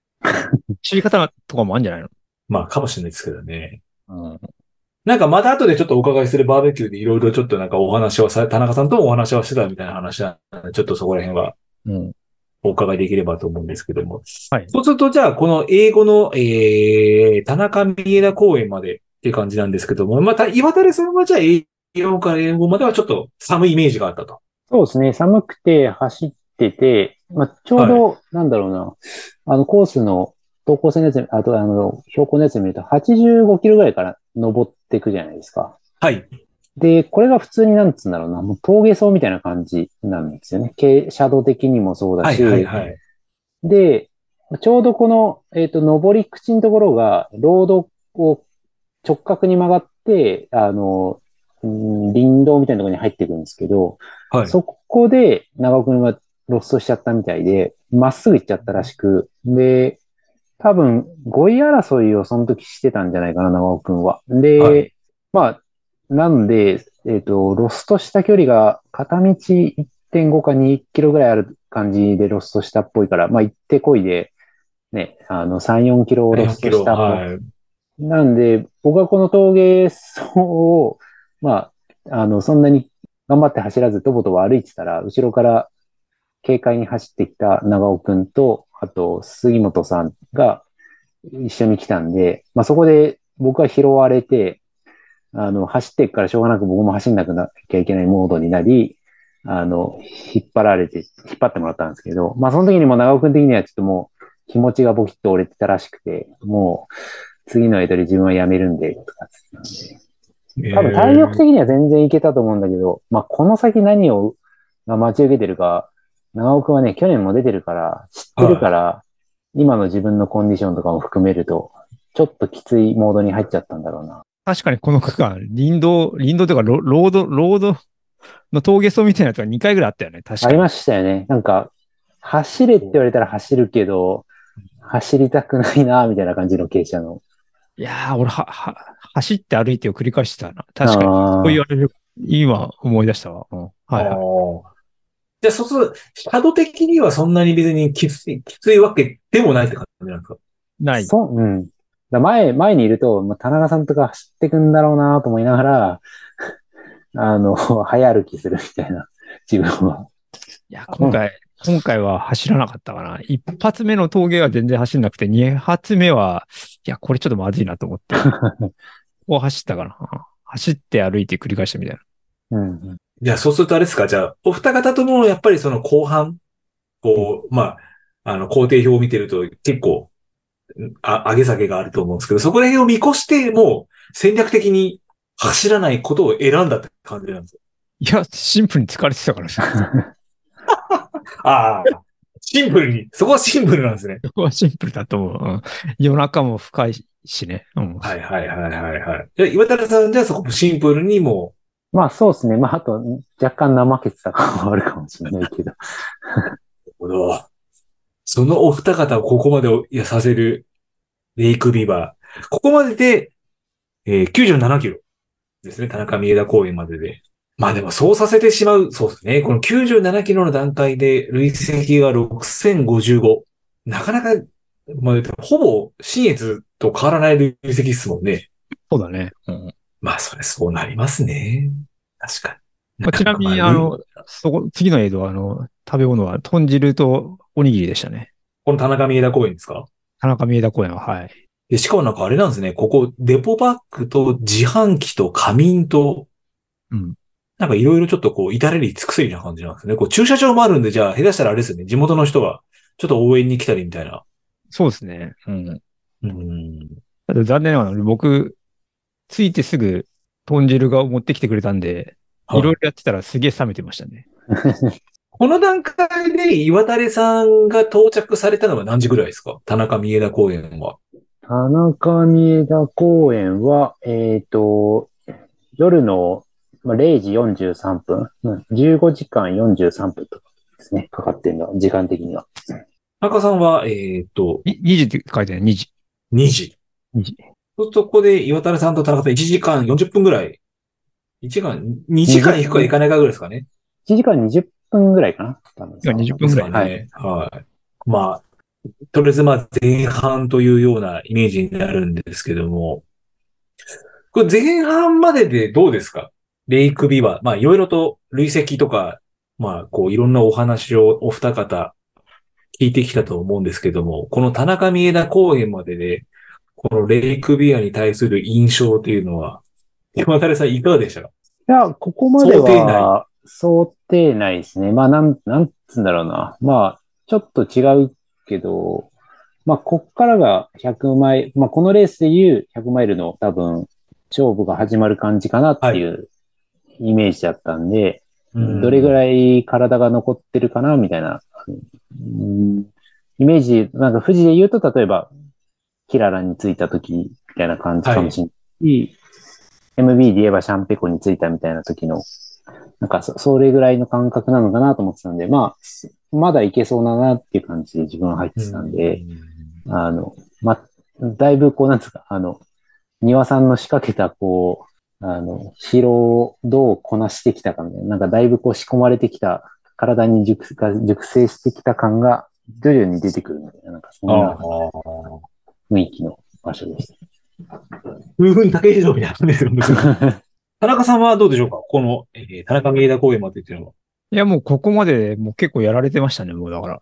まあそういう意味じゃ、補給があまりうまくいかなかったっていうのと、はい。やっぱ、うん。やっぱ A さんまでは結構、そう考えるときつかったなと思いながらうんですね。うん。この段階までで、結構やっぱりやめられなかったっていうのは、そ、あ、でもそ、そんなに、そんなにいらっしゃらないですか？ちょっとごめん、今回の乾燥率がどのくらいかちょっと私、把握してないんですけど。関すると80%、80%だよ。ああ、じゃあそうすると、やっぱりなんだかんだ、皆さん、続けられた方がそうそうそう。諦めなければ別にうん。多かったって感じなんですいるね。コースだと思うし。うん。長尾くんがちょうど英語で辞めたのか。そうですね。英語で。田中三枝公園で。だから、さっきさ、仮眠所で寝てたらしいですよ。俺が、俺がつい、俺が着いた時には寝てたらしいんで、引っ張り出しゃよかったなって、後で思いました。起きろと。起きろとおいなが起きろと。俺はまだ走ってんだと。いけるでしょみたいな。まあ、ここまでが、その田中三枝公園までって感じですね。で、次が、ちょっと一回あれなんですね。ウォーターエイドステーションを挟んでのはい。A6 までって感じなんですけども、ここからが、ここからちょっとまた、あ、ああ、一回ちょっと登って降りて、また登って降りてのところで、A6 のエイドに入るんで、北白川小学校っていうところに入るんでしょうけど、そうするとそうですね、この田中三枝公園から北白川小学校までの約何キロぐらいですか？これ20、25キロぐらいですかね？じゃあ30キロ歩かないかぐらいですかね？ウォーターステーションでボーダーエイドステーション絡んでの、北白川小学校までなんですけども、この英語から田中さんを、ウォーターステーションもね、結構しっかりしてるんだよね。長良公園っていうところなんだけど。あ、そうなんですか、うん結構し、うん、しっかりしてる。普通に食べ物は意外とじゃあウォーターエイドだけではないんですか？いやいや、普通に映像だよ。あの、ご飯あ、そうなんでですか？あへ普普通のレースだったら多分、エイドって書かれてておかしくない感じ。ウォーターステーションっていう感じではないか。うん、そうだね。うん。ただ、ただ水があるだけではない感じなんですね、じゃあ。いや、じ全部あるよ。だからご飯がないだけだから。さっき言ったリアルフードがないっていう。あ、じゃあジェルとかは置いてある感じなんですか？あるあるある。ジェルとあ、かそうなんですね。いろいろ置いてあるよ。うん。うん。なかなか手厚いですね、やっぱそこら辺。なんか、うん、そうだね。お団子とかもあったような気がするな。ありましたよね。確かあったよに。なんかあったような気がする。食べた記憶がある。確か。まあ和菓子屋さんが協賛なだけあって、そこら辺もやっぱりちょっと手厚い。うん。そうだね。まあ、とは言ってもちょっとやっぱりこの工程図見ると、なかなかちょっと難敵な感じはうん見受けられるんですけど、うんこの英語から A6。ちょっと田中さん、どう、どうでしたか？この英語から A6 は。英語から A6、そうですね。えー、いや、まあ、快適にではないけど、やっぱ淡々とここは動け動けたかなとは思ってますね。英語からはい A の区間は。うん。はい。で、えっと、なんだろう、先ほどちょっと名前が出てきた吉村くんっていうのが、はい。ここで、え、多分、え、英語からウォーターステーションの間かな？の時に、まあ、潰れていきまして、そうなんですね。これから、はい。テクテク歩いてて、で、まあまあ声をかけて、どうしたの？って言ったら、やっぱ前ももうやられたって言ってましたね。うーん。下り、やっぱ、やっぱ下りっていう感じなんですかね？その前ももうやられるっていうのは。あ多分、多分そうだと思うんだけど。そこでまあ俺は、まあとりあえずまだ時間いっぱいあるから、途中の江戸で寝て、まあ、その後頑張ればいいんじゃないっていう声をかけた。はいで、最後は気持ちだみたいな話をして、うん。で、いや、難しいかもなと思いながら思ってたんだけど、彼は僕が言った通りに、その後の江戸で寝て、そっからゴールしましたからね。おー、従順な方ですね。それもなんか、そんなに俺とタイム変わ変わんないんだよね。うーん。ぐらいの感じで、はい、走ってましたね。すげえなと思思いながら、その彼から後でメッセージとかもらいましたけど、なんか。そうすると、意外とじゃあ戦略的にちょっと寝るっていうのも、こういう長いあの制限時間のレースだったら、ありといえばありなんですかね？いや、寝るの全然ありだと思うよ。寝れあある。はいはいはちょっとしょ勝負、勝負ではなくなってしまうところもあるんだろうけど。い。はい。そこはまあでも、やっぱ寝るといろいろと超回復ではないんですけど、多分まあ精神的とか肉体的にもちょっとやっぱりそうだね。うん盛り返すっていう部分っていうのはやっぱ出てくるもんなんですかね？そうだね。まあ、あと、この映像の区間で言うとあれだね。あの、大文字焼き。はい。あの、京都の、あそこを通るんだよね。あ、じゃあ見えるんですか？あの、台っていう、こう、なんか、何もないところですよね、今。あれ？その、そこの場所を走るんで、確か、違ったかな？多分そうですね。走ってる場所が大文字焼きの場所。そうそうそうだから自分たちは見えないんだ。見れないんですね。うん。ああ、なるほど。へえ、じゃあロケーション的には本当にじゃあ滋賀、み、えー滋賀、三重、京都うんっていう、こう、なんていうんですかね、こう、うんまあ、すげえマニアックなこと言うと、あの、いい反応取り繕いのところを走る感じしますね。あの、いい家、いい家ってあそこら辺をちょっと守ってたんですよ。歴史的に。うん交通の要所だったんで、あそこって。はいはいはい。あの、徳川の直轄だったんで。うんあそこ交通の要所で、あそこに、意味班はあそこでちょっとこうね、いろいろとこう、彦根城とかこうやられてて。うんあ本当多分そういう交通の要所、やりましょう、この話。面白みもないんで、やりましょう。ああ。そこら辺考えると面白いなと思って、ちょっと今、あやりましょう。この話はやりましょう。個人的に興味があれば、ちょっと私に話しかけていただければって感じですけど。うん岩谷さんは、この、えー英語から、えーウォーターステーションを挟んだ北、あー、ごめんなさい、えーウォーターステーションまではどんなだったんでしょうか？この長良公園までっていうのは。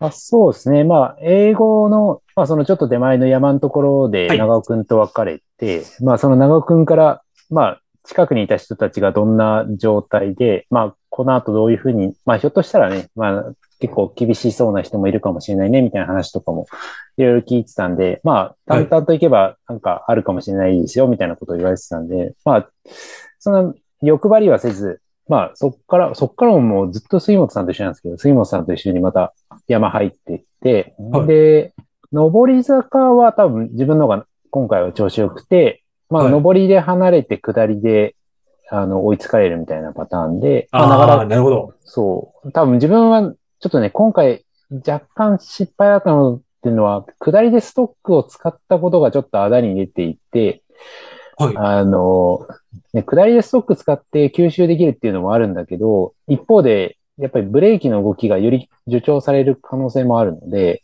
ちょっと、うん。それによって、まあ、蓄積してきたもので、だんだんだんだん下りが、あの、スピードを出しづらい、まあ、痛いってことじゃないけど、あの、はい。テクニカルな動きをうまく俊敏に動けなくなってきてたりしたんで、まあ、ちょっと失敗してんな、みたいな感じはし、感じながら、ただ、このウォースターステーションのところで、あの、まあ、ゴールの時には一個前にいた、あの、谷川さんに追いついて、はい。で、なんか、エイドで座ってたんですよね。で、はい。あ、なんかひょっとしたら、なんかちょっと体調悪いのかなと思って、まあそこでエイドで先に自分の方が出て、走ってたら、まあ10分ぐらいしたら、後ろから谷川さん来て、なんかちょっと眠くなっちゃって、みたいなことを言ってて、寝たら元気になりました、みたいな、あの、すごいこう、あの、マイペースな感じで淡々と走ってきて、でもいや、寝たっつってもさっき俺会った時普通に起きてなかったっけと思ったら、なんか3分ぐらいだけ寝たら、もうなんか回復したんですとかって、あの、まあね、うまい感じで睡眠と取ったんだろうなと思って。あで、そっから大文字山の、もうまあ結構、ね、前の音羽山の方がちょっと、あの、登ってるんで、まあこっちは楽、これですねはいそう、楽かなと思ったら、まあ、全然楽じゃなくて。で、大文字山の上からちょうど京都の街がバーッと見えるんですよ。あのあ。はい。で、それが、えっ、と、長尾くんのあの、去年の YouTube の映像を見ると、まあ、ちょっと日が昇った後だった感じで、はい自分が着いた時は、まだ夜景だったから、なんかそれで、あ、結構ちょっといいペースで来れてんのかな、みたいなのは、なんか思いながら、あの、下、下って、で、実際この北白川の小学校の周りはもう、京都の町になるのかな？になるのね。見てると。うんはい。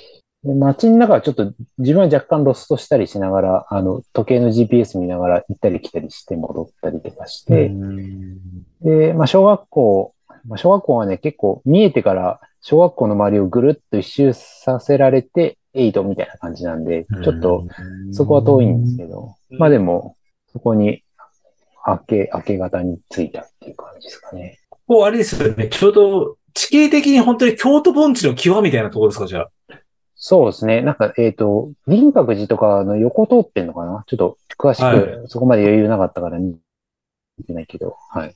あれですね。ブラタモリ言うと、ブラタモリ的に言うと、ホルンフェルスの牙と牙って感じなんですね。はい。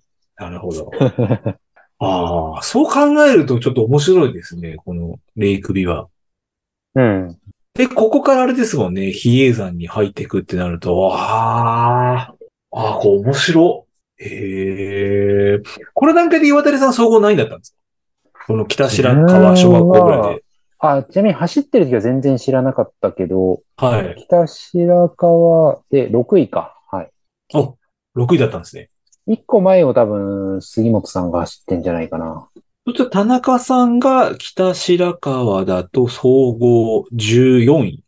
うんそうするとじゃあ、あれか、女性か。ああ、女性で、あれ、ああの方がいらっしゃったんですね。うん。ああ。いやー、すごいっすね。なかなかでもここまで話聞いてると、まあタフなレースっすね、やっぱり。まあそうだね。まあ、こっから始まる感じ、そうっすよね。辛いとこは。こっから、こっから長いよね。こっから、だから距離と、ここまで北白川小学校までで125キロ。で、まあ最後のゴールまでなんで、あとは、えー、44キロしかないんでしょうけど、こっからってことなんですよね。そうなんですよね。そうですよね。なんか、そうなんですよ。あのー太郎さんから、太郎さんからそのメッセンジャーが多分そのチームのメッセンジャーに来た時に、やっと多分 A7 とかそこら辺で、やっともうそろそろゴールだって言って、A7 が戻け神社だったんで、そうすると残り20キロなんで、イメージとしてはですよ、3時間ぐらいあればゴールするのかなと思ったんですけど、まあ、そんなもんじゃなかったですね。うんこの戻きからゴールまで。だからまあそこまでで多分3、4時間かかったんで、そうするとこの北白川小学校から平レイクハウスまで、距離として40キロちょっとしかないんでしょうけど、まあこっからが本当のレイクビワの始まりっていう感じなんですなかなか比叡山、そっから、ね。ですね。比叡山、うん、あ大変でしたよ。ですよね。ちょっとそこら辺のお話をお伺いできればと思うんですけども。で、この北白川小学校が、まあ、多分一番谷のところで、でもここから、まず比叡山を経由して、A7 の蓬莱神社まで、あ、違う違う、戻き神社まで。はい。距離としては、何キロ ?20 キロぐらいの距離。そうだね。A6、A7、A7 で23キロかな？うん、そうですね。23、4キロ。だね。うん。で、まあ、その間に比叡山を介したい。うん比叡山って、あれですよね。あの、ケーブルカーも比叡山あるんですけど、あれもなかなか結構、登るケーブルカーなんですよね。ケーブルカー乗ったことないからわかんないけど。まあそうなんですよ。自分乗ったことあるんですけど。あの駅、まあ真横にと通るよ。あ、通るんですか？うん。やば。そんなところに感心しても仕方ないんですけど。うんそうですね。じゃあ、この A6 から A7 まで、まあ、工程図見てるとなかなかパンチのあるところなんですけど、で、その、田中さん、この A6 から A7、はい距。離として、まあ、20キロちょっとだったんですけども、どんな感じだったんでしょうか、ここまでは？最初ね、映像出た時調子良かったんだけど、はい。そうだね。で、ちょっと前後してる人がいて、で、はい。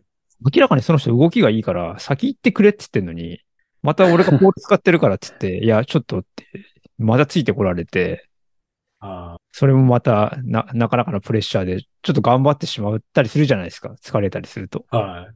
あの、何なんですかね？あの、まあ、こういうとあれなんですけど、自分と田中さんが走ったの、サイの国もそうなんですけど、ついてくるやつって。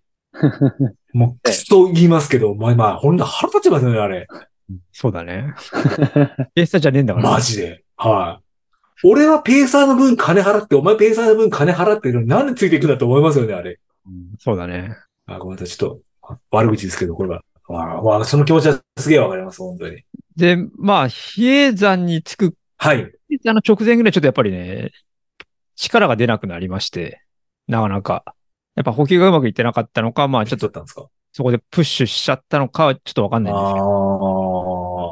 ついてこられたことの要因があるかもしれない感じなんですでないし、そもそも補給がうまくいってなかったんで、はい。もうガス欠になったのかもしれないし。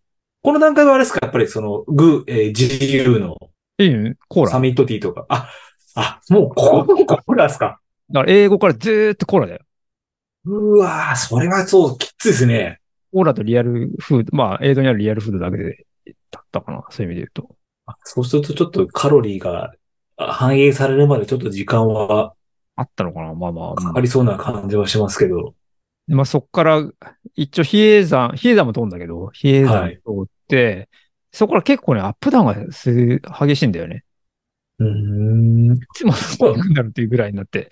で、結構そこの区間で、まあ何人かに、まあずここで結構順位落としちゃってんだけど、あの、抜か抜かれた感じかな。うんで、途中でさ、14キロ地点、え A6 出てから14キロ地点で、あの、はい映像がありますと。まあ、これはあの、公式、公式、公式なんだけど、あの、コースマップには載ってない映像だ出して乗って、ないですね。はい。ちょっと見た感じは。はい。出してくれるって話で、いや、全然映像つかねえなと思いながら行ったら14キロじゃなくて、18キロぐらい、もうちょっとあったのかな？結構ね、うん。距離があってですね。はい。そうするとあれですか？じゃあちょっと、この、ちょっと、工程図見ると、一回降りて、くぼんだところのちょっと手前ぐらいって感じですか？なんか、比叡山を越した。いやいや、もう、もうもっともっと先だかな。もっと先なんですね。多分ね、これ145キロぐらいじゃないかな。最後の登りの手前ぐらいに。あ、元木神社の登りのちょっと手前ぐらいってことなんですね。うん。あーうん。それは、有有志の方、俺とオフィシャルなんですか、一応？オ。フィシャル、オフィシャル。あ、オフィシャルであるんですね。で、結局そこでまたコーラコーラを入れ、そこまでも何も受け付けずって感じですか？もうそのコーラ以外は。そうだね。トップスピードも、の、ミネラルタブレットも、あれ二つ入れるとダメだったね、もうなんか。一個だったら大丈夫なんだけど。ちょっと確かにトップスピード二つ入れるとちょっと癖ありますよね、あれは。そうそうそう。そ、そんな状態だった。コーラが大丈夫だったから、まあ、とりあえずコーラかなと思って。でも、ボトルに500ってなると多分変な話ですけど、500キロカロリーあるかないかぐらいですもんね。600入るからもうちょっとある。600、そうですよね。確かコーラ1本で250なんで、だからうん、300キロカロリーぐらいってことですよね。そうだね。うん。まあでも、そうは言っても、あの、比叡山の頂上で自販機があったんで、はい。そこであの、飲み物買って飲んだりしたから、まあまあ、あカロリーはそう、なんか騙し騙しやれてたりしたけどね。うん。まあそうすると、うん、運動強度的にもあんまり上げすぎずまあ、上げられないよね。ってことですよね。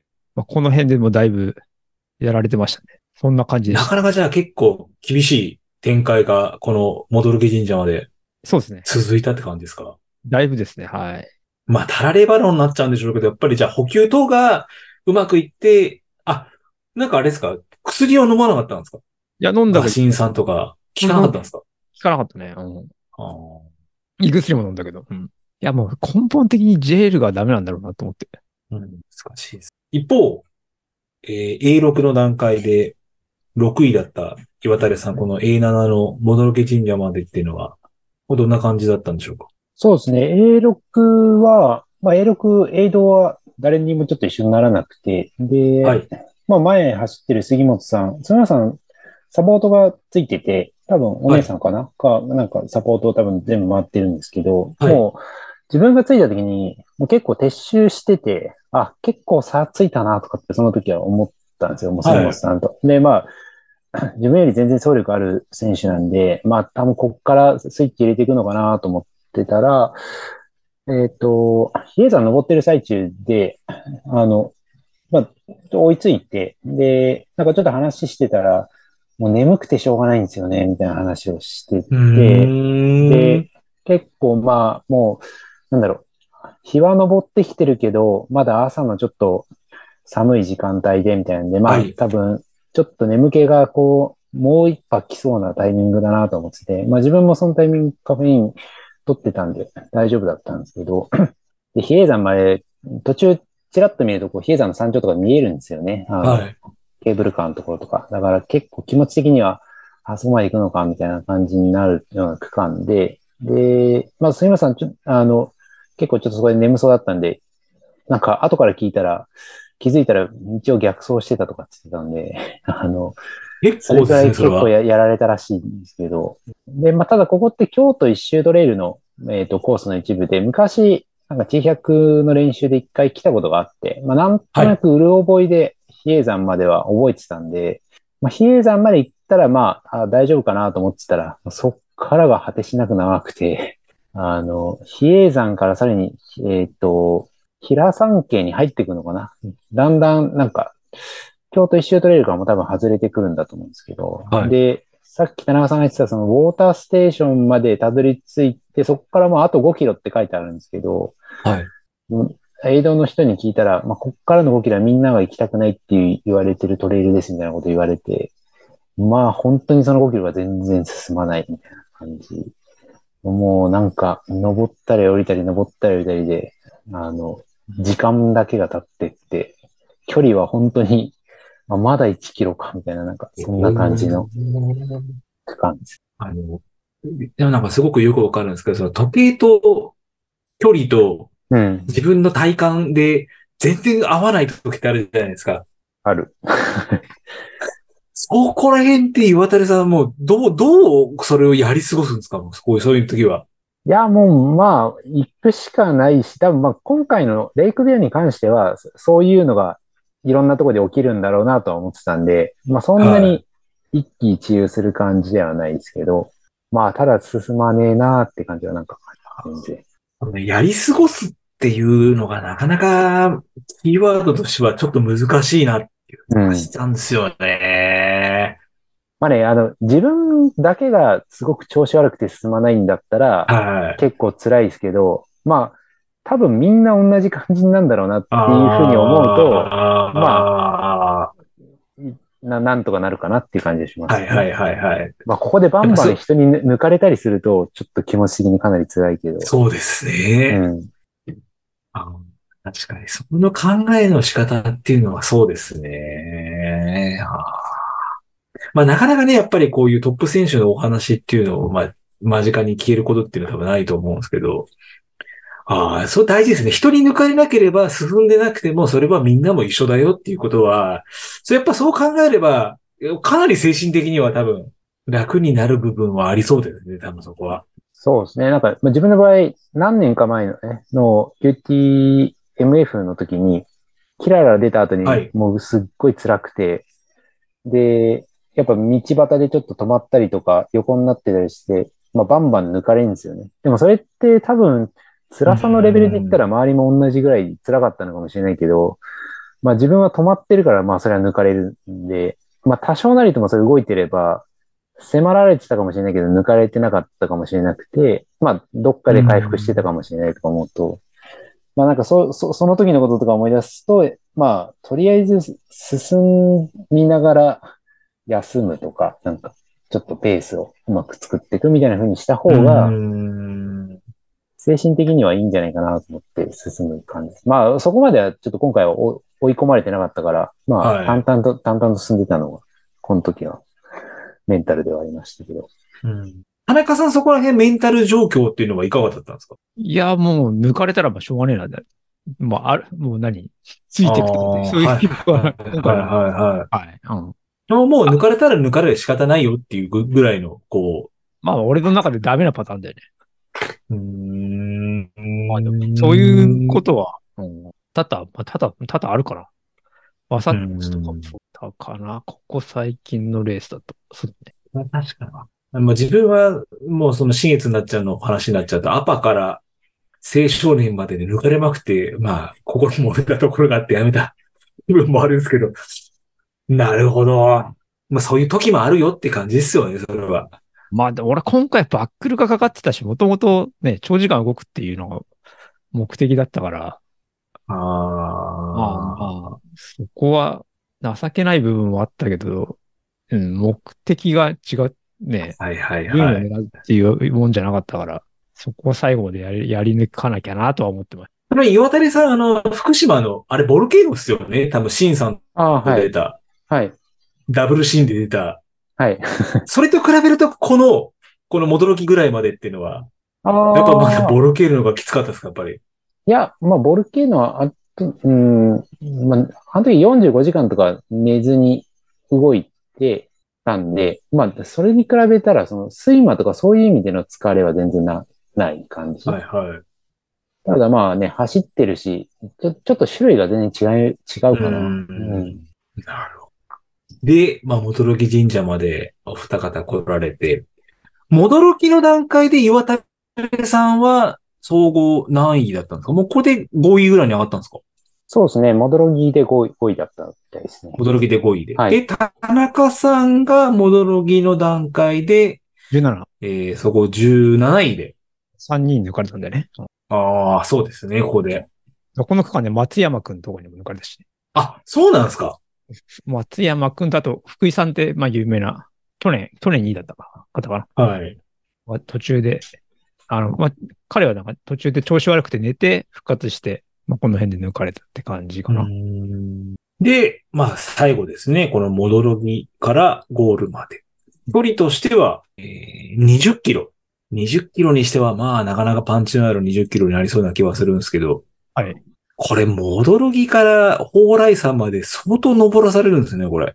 千、千何メートルアップでしたっけ？ですよね。1000ぐらいあるんですね、これ。1300。?1300 か。1300。まあ、ちょっとゴールまでのお話をお伺いできればと思うんですけど、田中さん、この、戻き神社から、平レイクハウス、まあ、ゴールまでなんですけども、はいはい。これは、まあどんな感じだったんでしょうか？まずはですね、あの、戻き神社の江戸にある、あの、卵ご飯スープっていうのがあって、卵ご飯スープですか？えっとね、ご飯、えっとね、ご飯にスープが入って、その上に目玉焼きが乗ってるやつがあるんですよ。バンドエイジが好きそうな感じの。それがめちゃめちゃうまくて、へえ。それはね、誰に聞いてもみんなうまいって言ってましたね。で、そのスープっていうのはあれですか？なんか、ちゃんとしたお湯とかじゃなくて、ちゃんとガラガラ取ったみたいな、こうなんか、あのーまあ、LDA の椿さん、バッキー。はキーが、なんか、インスタかなんかで、その、聞いたらしいんですけど、い。はなんかね、ダブルスープだって言われて、作り方を教えてもらえてないらしいんですけど、い。あ、け結構手、手本人ですね、ダブルスープってことは。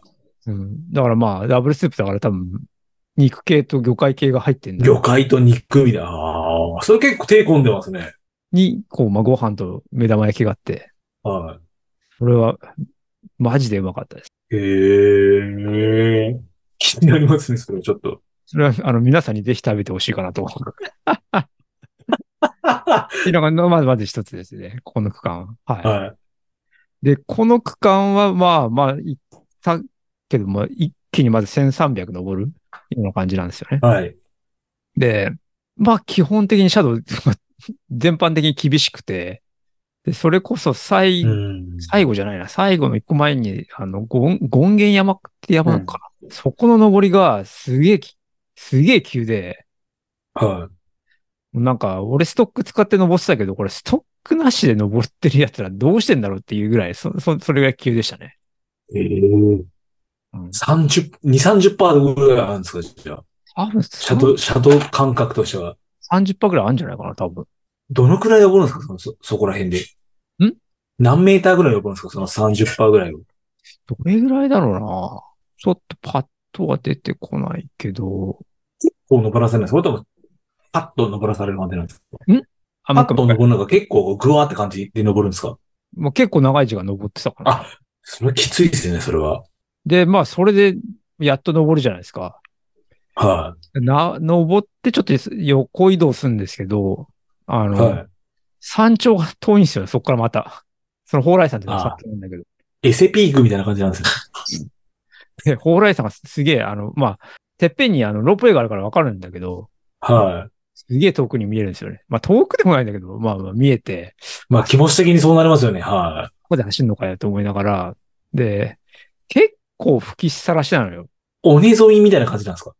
ああ。要はもうなんか別に木が生えてるわけでもないくて、あ、何も遮るものがないんですね。ああ、なるほど。はい。で、結構風が強くて、いや、もうなんだろう、走る体力ないんだけど、これ、これ歩いてたら低体温になるなと思って、なんかすげえ一生懸命走りましたね。なんかもう体温めるために。田中さんの時で何時ぐらいですか、それは。何時ぐらいかな多分、3時とかかな多分。朝3時ですか？うん。夕方ですか？あ、夕方3時でそんな寒い感じなんですか？うん。なかなか結構なところですね。で、そっから、その、蓬莱山山頂行って、はそっから今度また激下りなんですよ。い。まあそうですね。この工程図見る限りは。1300で、はい。どれぐらいなんだろうな。なんか、結構、5キロで多分、5キロで1300なのかな、多分。ああ、そうですね。見るとそうですね。5キロで1300下って5キロで横移動って感じですね。この工程図の感じだと。で、もう永遠とつづらをど、つづら下りが、つづらが、はいはいはいはいはい。もう、本当いつ終わんのかなと思いながらこう、走ってましたね。結局下りだけで1時間ぐらいかかったかな、多分俺。うん。5キロの下りかな。何で1時間って、まあ結構ですね、それ。まあ、テクニカルまあテクニカルゃテクニカル。結構こう大きい石がゴロゴロしてたりはするんで、走りやすはい場所ではないんだけど。うん。で、まあ下に着いたら今度横移動で、まあこれ、まはいあ実際3点、まあ4キロぐらいかな。4キロぐらいロードを走って最後ゴールなんだけど。まあ、キロ、キロ7ぐらいで走ってたんじゃないかなと思う、この辺で。うん、そうだね。多分キロ7ぐらいで走って、まあ、最後ゴール。まあちょっと後ろをチラチラ見ながら大丈夫かなと思って走ってたんですけど。まあ結構、後ろの外危なくて、1分半とかそれぐらいの差なんじゃないのかな、最後。はい。そんな感じで、僕は、まあ、あの、ギリギリ夕方、夕方っていうか日が暮れる前に、まあ、ゴールができてよかったかなっていう。5時前ぐらいって感じなんですね、じゃあ。5時半か5時半ぐらいです。な。5時半まあ、ぐらい。まず、田中さんが、えー、順位としては、総合19位。19です。はい。はい。で、えー、まあ、これ最長の時間になるんですね。32時間36分、ジャスト。そうですね人生最大でしたね。あ最長でしたね。はい。これあれですよね、4時間ぐらい上回ってますよね。田中さんの今までの中の。3時間半じゃん。3時間半ぐらいですかね。29前回があれでしたっけ？ん？ワサッチが29時間。ですよね。はあ。ちょ、先にじゃあ、まあ、ちょっと後で聞きましょう。32時間って、まあ、そうっすよね。24時間の男とが32時間でなかなかですよね、本当に。うんこれはすごいな。で、続いて、戻木神社から、えー、平、レイクハウスまでの。岩垂さんはいいかがだったんでしょうか？この時も、えー、戻木の時には総合5位で、そうですね。はい。はい。このゴール期間までの約、そうですね。何キロだろう ?20 キロぐらいってうん。話になるんですけど。そうですね。まあ、戻ろぎ、戻ろぎはさっきの、あの、えっ、と、目玉焼きスープかけご飯とかを自分も食べて、で、まあ、気持ち的にはね、もうあと一山行けば終わるかなっていうのと、はい。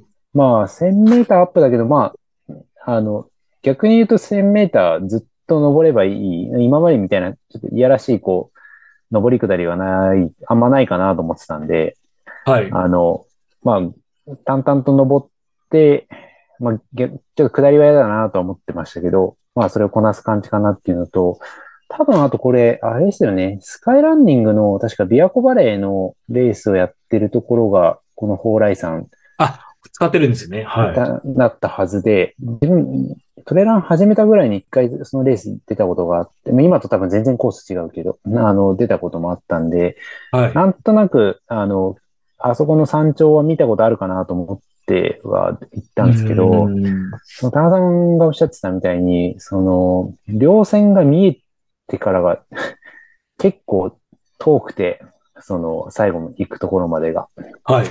で、まあ、蓬莱山までの間がすごく見通しがいいんで、あの、逆に前は見えないかなとも思いつつも、後ろ、後ろにいるのは自分は杉本さんって分かってたんで、見られたらスイッチ入るだろうなと思ってたんで、はい。あの、見つからないように頑張って走ろう、あの、進まないとなと思って、淡々と進んでいく感じはあ,、ありましたね。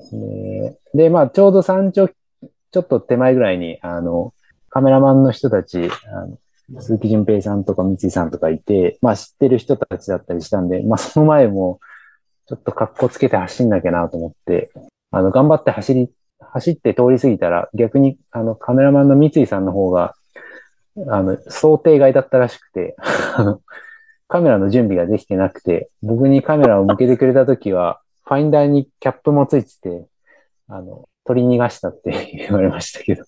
ただ真っ黒の絵映が撮れたんですね。はい、真っ黒の映画多分撮れたっぽくて。で、まあ、蓬莱山着くと、なんか急にそこ観光地みたいになってるんですよ。みんなこう、ゴンゴンドラかなんかで上がってきてて、あ、そうなんですね。へえ。割と芝生のこう広い、まあ、斜斜面なんだけど、広い感じで、はい。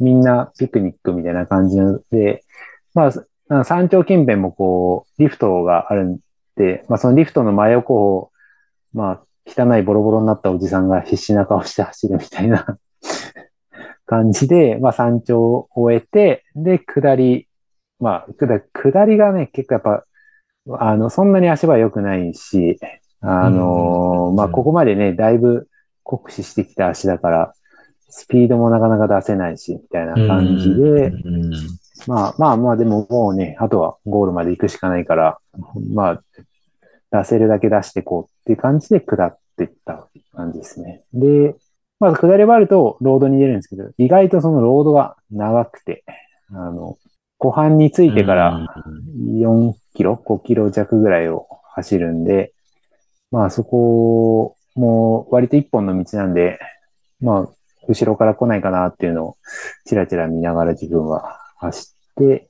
まあなんとかあの、15時前ぐらいには着いたのかな多分ゴール。はい。なんで、あの、まあゴールしてそのまま琵琶湖に飛び込みました。飛び込む。はい。岩谷さん、この時はあれですか？さあの、先ほどちょっとストックの話、下りのストックの話が出てたんですけど、この蓬莱山からゴールまで、ああの、ゴールの手前ですね。その終わるまでっていうのは、ストックは使われて、ここはね、もう、下りはししまいましたね。なんか、しまった方が、足さばきが良くなるのと、まあ、なんだろう、ワンクッション、ストックで入らないんで、その、着地した後、そのままの動きを次の足につなげられるから、まあ、ブレーキかかんなくて負担減るかなと思って、ストックはもう、しまってましたね。はい。やっぱり実際そこら辺はストックがない方が、ちょっとそのワンクッションない分、ちょっと良かったような感じですか、そこら辺は。この時はそう、そういうふうに、うん、感じたんで、はい。でも実際問題、やっぱり上りは、こんだけの累積があると、やっぱり上りはストックがあった方が、やっぱりそれが有利っていう感じでいいんですかね、そこら辺は。えっと、自分はストック内でこのコース走るのはちょっと考えられない感じ。ああはい。ただ、下りはちょっとだけ、そのブレーキがかかっちゃう部分が、もしかしたら、その、あるのかもしれないっていう部分は。そうですね。まあ、それは自分のストックワークの問題なのか、えっと、んあの、使わない方が成功法なのか、ちょっとそこは自分もそんなに、あの、ちゃんと追い求めてないんでわかんないですけど、まあ、ただ、なんとなく使わない方が成功法なんじゃないかなっていうのは、なんかここ最近ちょっと思い始めてきた。昔はあんまそういうの思わなかったんですけど、はいそれたただ単にストックが下手だからそういうふうに思うだけじゃないかなと思ってたんですけど。はい。うん。田中さん、その点、そのストックの取り回し部分っていうのはいかがですか？上り下りに関して。僕、下り使わない。あ、田中さん使わないですか？もう腹から使ってなかったんですか？使ってない。うん。じゃあ、上りだけストックを使って、まあ、4足歩行のような感じで。そうそうそうそうそう。あ、そうなんですね。ガ、ガーミンにクリーンブックプロっていう機能があって、まあ、は上りと下りがなんか出てくるんだけど、もう下りが長いともう閉まっちゃう。い。へえ。そんな感じ。で、もう下りは使わなかったね。ほとんどというか使ってない。うん。うーん。あこれやっぱ面白いですね。まあそういう意味で言うと、原沢さんのとこ行って下りのフォームを極めはいはいはいはいはいはい。下りだって、あの、まあ絶対早いでしょ、だって。そうなんですよね。なんかた、そうそう、原沢さんす先生に見せられた田中さんの、多分岩垂さんと田中さんが一緒に行った、多分どう、なんかインスタかなんかの動画見たんですけど、あの、あれ、ぱトラサル？ああ、つかね、なんかもう本当に見たんですけど、ブレーキのかかってない下りで、お前これだよって言われたんですけど、ちょ、無理っすよって言いましたけど、俺。ああ、なるほど。面白いですね。そのストックの一つ、ストック一つ取ってもうん使う人もいれば使わない人もいる。うん使えば使うで、岩田岩田さんおっしゃったように、ちょっとした細かい、まあ、弊害じゃないんでしょうけど、ちょっとブレーキかかってしまってっていう人もいれば多分ブレーキかからずにっていう人もいるんで、まあ、正解は多分まあ、ない、ないんですよね。多分そこら辺っていうのは。その人に合ったやり方が一番多分いいっていう話にはなるんでしょうけど、そうね。まあ、その人なのか、ですね。その人になのかわかんないけど、その、一概に下りはストック使わない方がいいっていう、なんかわ割と単純なもんじゃないような気がしてて、すごい段差がある時とかは、ひょっとしたら使った方がいいのかもしれないし、だしあと、なんだね下りもね、やっぱ下りがうまいって、あの、速いが必ずし、速いけどうまくない人っていたりするんですよね、やっぱり。はい。それ100マイルでそれやっても意味ないよね、みたいなのがあったりするんで、だからそこら辺の自分がな、どういう下りを求めてるのかみたいなのを明確にしてアプローチしないと、なんか、割と失敗するかなとなんか思います。まあ、まあ私みたいに膝が悪い人もいれば膝が悪くない人もいるし、それで多分また下り方も違うと思いますし、うん、まあそれ人、それぞれの下り方っていうのが、まあ多分そこはあれですよね。本当にいろんなところを走って自分で見つけるしかないのかなっていう気は、まあ答えはないんでしょうけど、多分自分に一番合った下りを見つけるのがいいのかなっていう気は。なんかそんな、最近そんな感じが自分もします。ちなみになんか、はいその、あアシュラボの小野寺さんが、まあ、あの、ゴール、ゴールであの、施術をしてくれて、はい。で、ポールで下りを使った岩垂くんと長尾くんに比べて下りでつかなかった俺の方が、まあ前ももは張ってなかったっていうあーこと言ってましたね。うん難しいですね。まあまあブレーキがかかることはそうなんだろうけど、うんまあ、そうならないポールさばきもあるのかもしれない。なんかやっぱり岩谷さんがおっしゃったように、あの、高いところから下るときにストック使うと、ちょっとガイドみたいな感じになって、なんか精神的にちょっと、よ、よ、安心感はあるの、ある部分っていうのはあるんでしょうけど、そういうところじゃないと、やっぱりまあ、ブレーキがかかる部分もなんか、あるんですかね？なんかまあ。でも、今回でも確かによく考えたら、コーミンあんまりストック使ってる人いなかったんですよね。うん。なんでかわかんないですけど。だからまあ、ストック一つにとっては、やっぱまあ、いろいろあるのかなっていう気はします。はい。で、えー、次に、レース後のお話をお伺いできればと思うんですけども、まあ、岩垂さんが29時間ぐらいでゴールされて、田中さんが32時間でゴール。あの、これ、バーベキューっていうのはあれですよね。全員ゴールされてからバーベキューっていう話なんですか？いや違う、ゴール前かな。ゴールする2時間前ぐらいから。うん。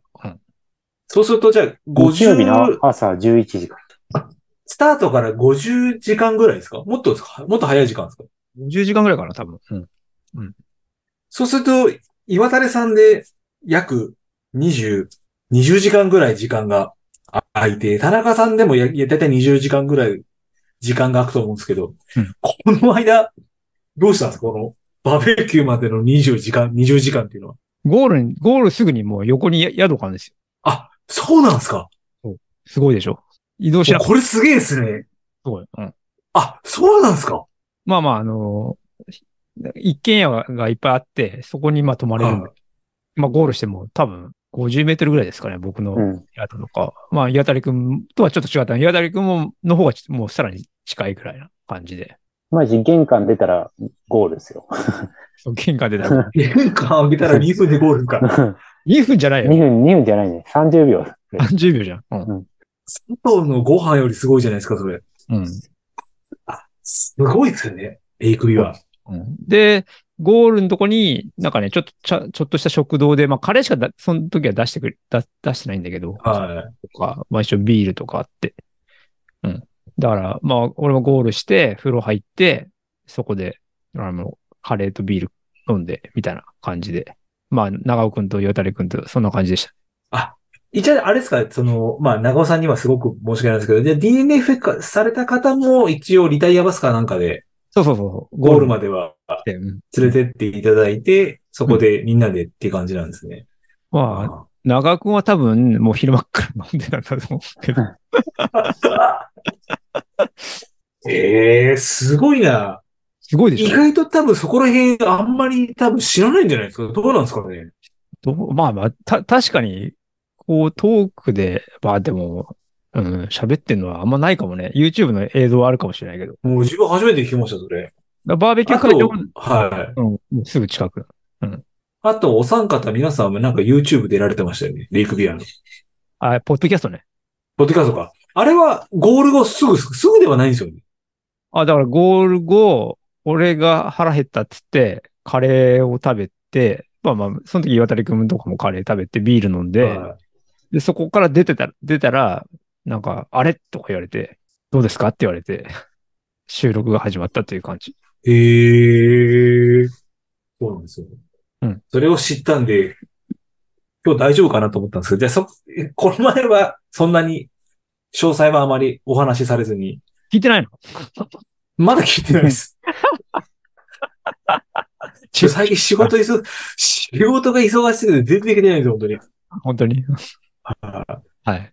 そんな感じです。いはい岩谷さんどうですか？そのゴールから、そのバーベキューまでの時間っていうのは。ああ、そそうですね。ゴール、まあ、ゴールのところで長尾くん待っててくれてて、まあ、映像を撮ってくれてたりしたんで、まあ、まあ、ゴールして、飛び込んで出てきて、まあ、目の前がね、本当に一軒家なんですけど、一軒家の普通の家みたいなところに泊まる感じで、で、まあ、長尾くんが、なんか、もう、ちょっといろいろやってくれて、あの、風呂に水、あの、追い張ってくれたりとかしたんで、まあ、そこで、あの、ちょっと休んで、で、はまあ、まだ日はそんなに暮れてなかったのかな。なので、まあ、ちょっと外出て、本当に目の前がゴールだから、みんながゴールするの見ながら、そのカレー食ったりとかして、田中さんゴールするのを待って見てたりとかして、で、まあね、面白いのは、その、やっぱりゴールした後に、まあ、今回 MC の人も入ってたりとかしたんで、結構こう、はい。あの、選手一人一人の声を聞いたりとかしたりとか、まあ、あと、コース上にもいたの、い一回いた時あったんですけど、並走して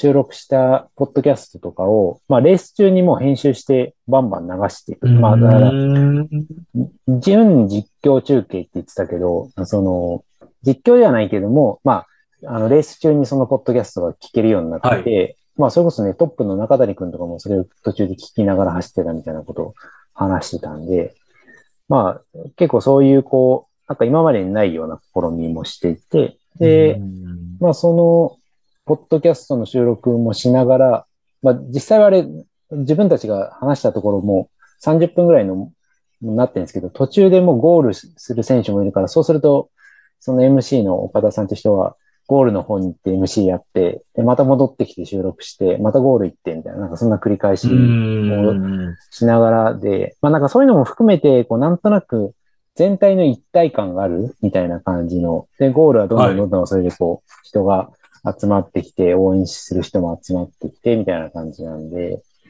まあ、結構その規模感も含めて、ゴールまでとかそのバーベキューまでの間に割とこう、レースに参加してる人たちがこう、ななんとなく一体になっていくような感覚がいるぐらいのなんかエリアっていう感じを、まあ、なんかぼーっとして、うんあの、ずっとそこにいた感じでした。グルーヴ感があったって感じなんですね。なんかその。うーん、そうですね。まあなんかいい、いい、いい感じの雰囲気の場所です。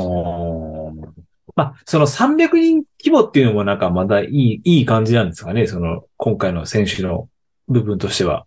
そう、そうじゃないかなと思いますね。まあ実際に翌日のそのバーベキューとかも、やってるキャパシティとして、まあなんとなくこう顔が見える範囲だったりするし、まあそのバーベキューは別に選手だけじゃなくて、ね、サポートとか、運営のスタッフの人も多少手が空いてる人がいあたりしたのかな？そうなんですうん。だから、あまあ海外のレースでいう、あの、アメリカのレースとかだと翌日にバンケットがあったりとか、なんかそれにすごく近い感じの、なんで、なんかいい感じでしたね。はい。い。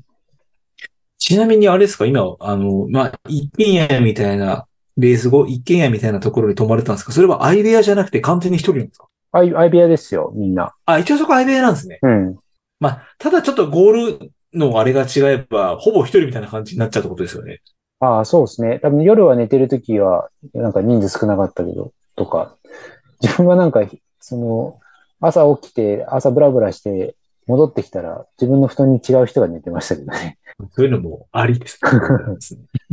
おーまあでもあれですね、そのバーベキューまでの時間に20時間あるっていう話になると、まあ、変な話、早い選手であれば、すげえベストな段階で、状態でバーベキューに迎えるって感じですよね。まあ、お俺でもす、俺ですらそうだからね。うん。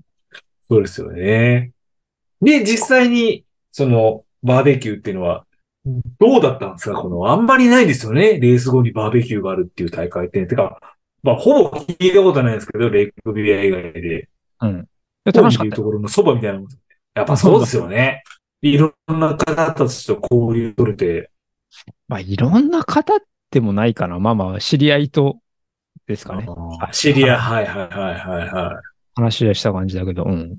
それはどんな、まあ、反省会的な感じになる人もいれば。どうなんだろうね。あんまりでも、俺は反省会みたいな話はしなかったような気がするけどな。あ、本当ですか、うんそうだね。うん。まあ、割とね、み一んな、い応なんかあれ、はい。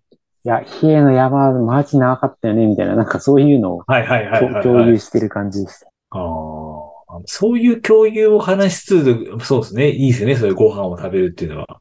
うんそこでじゃああれですか、その藤君だったり、太郎さんだったりと。そうだね。うん。藤井くんとは、藤井くんバーベキューの前かな？話したらもしかしたら。ちょっとバーベキューの時はあまりイメージないけど、うん。うんはい。まあまあ、だから、11時からだから、まあ結構もう昼間っから、昼間でもないかな。どれぐらいだの ?9 時ぐらいからもうビールのの飲みながら、まあ藤井くんとかで話してはいいたけどね。うん。言われたもそ、岩谷さんもそんな感じでしたか？午前中から。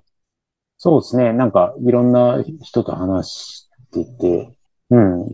まあ、まあ、バーベキュー中も、そうかな、話して。バーベキュー中は、ここに、アシラボの小寺さんが座ってて、もうなんかずっと、最高だよね、ってずっと言ってたけど。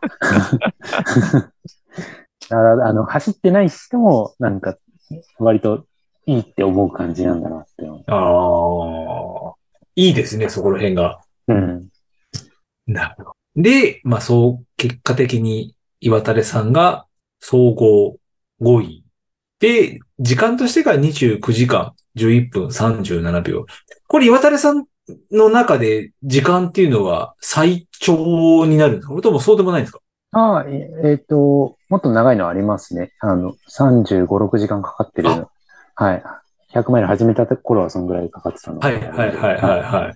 で、田中さんが、えー、総合19位の32時間36分ジャスト。はい。まあ、最長距離と。さあ、ごめんなさい、最長時間か。一応時間ですね。どうですか田中さんの中でこの32時間36分っていうのは、最長時間になりましたけど。なんか眠気はそうでもないなと思ったけど、やっぱり最後の方は体が動かなくなったなっていう感じですね。まあだから理由がまあ呼吸なのか、まあそもそも疲れてたのか、まああと最初に言ったように、今回そのロロングの練習はあんまりしなかった。はい結局そこが来たのかなとは思いますね。うん。うんまあ練練習不足。まあ、その得意性っていう意味では練習不足だったのかなとは思ってますね。はい。まあでもそれはまはいあしょうがないですね。分かっててやってるんで。うん。まあちゃんと練習しなきゃダメだねっていうのはよくわかりました。はい。それ言われると我々がすごく、あの、すごく見たくなっちゃうんですけど、岩谷さんこのレースの中で、あの、そうですね。えー、良かった点、反省点っていうのは何かありますか？良かった点はそうですね。まあ、初めて、まあ、走るコースなんで、まあ、最後までちゃんとやっぱりゴゴールしたいっていうのが一番大きかったんで、そういう意味ではゴールできたのがまず良かったなっていうのはすごくあるのと、まあ30時間ぐらい切れればいいかなとは思っていたんで、まあそういう意味ではタイム的にもまあまあ自分の中ではあの良かったかなとは思ってるのと、まああとはね、やっぱりなんだろう、あの、富士の時も思ったんですけど、自分のペースをやっぱ掴んで走るみたいなことを、うん感覚的にやっぱりできるようになりたいなっていうのはすごい思ってるんで、まあそういう意味だと、今回、まあちょっと、あの、もうちょっと出せるところあったのかなっていう気もするんですけど、そういう意味では、ある意味自分のペースをコントロールしながら走れたみたいなのは、まあよかった、よかったところかなと思いますね。うん。田中さん、今回、先ほどまではその反戦の弁を述べていただく感じですけども、良かった点っていうのは逆に田中さん、このレースでありましたか？いや、あの、下りですね。ちゃんと下りが、その、ま、そあダメージもなく。まあまあ、1万、一そういう意味で言うと、1万って、実は、それも最高なのかな？最高に登って最高に下ったレース。累積と加工が、はいはい。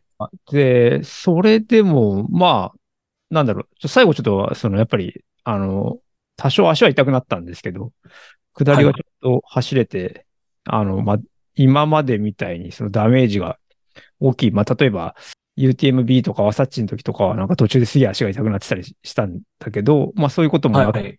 えー走り切れたのは良かったなと思いますね。うん。まあまあ、ちゃんとみ、は、下りの走りが身につけられてきてるんじゃないかなと思ってます。はい。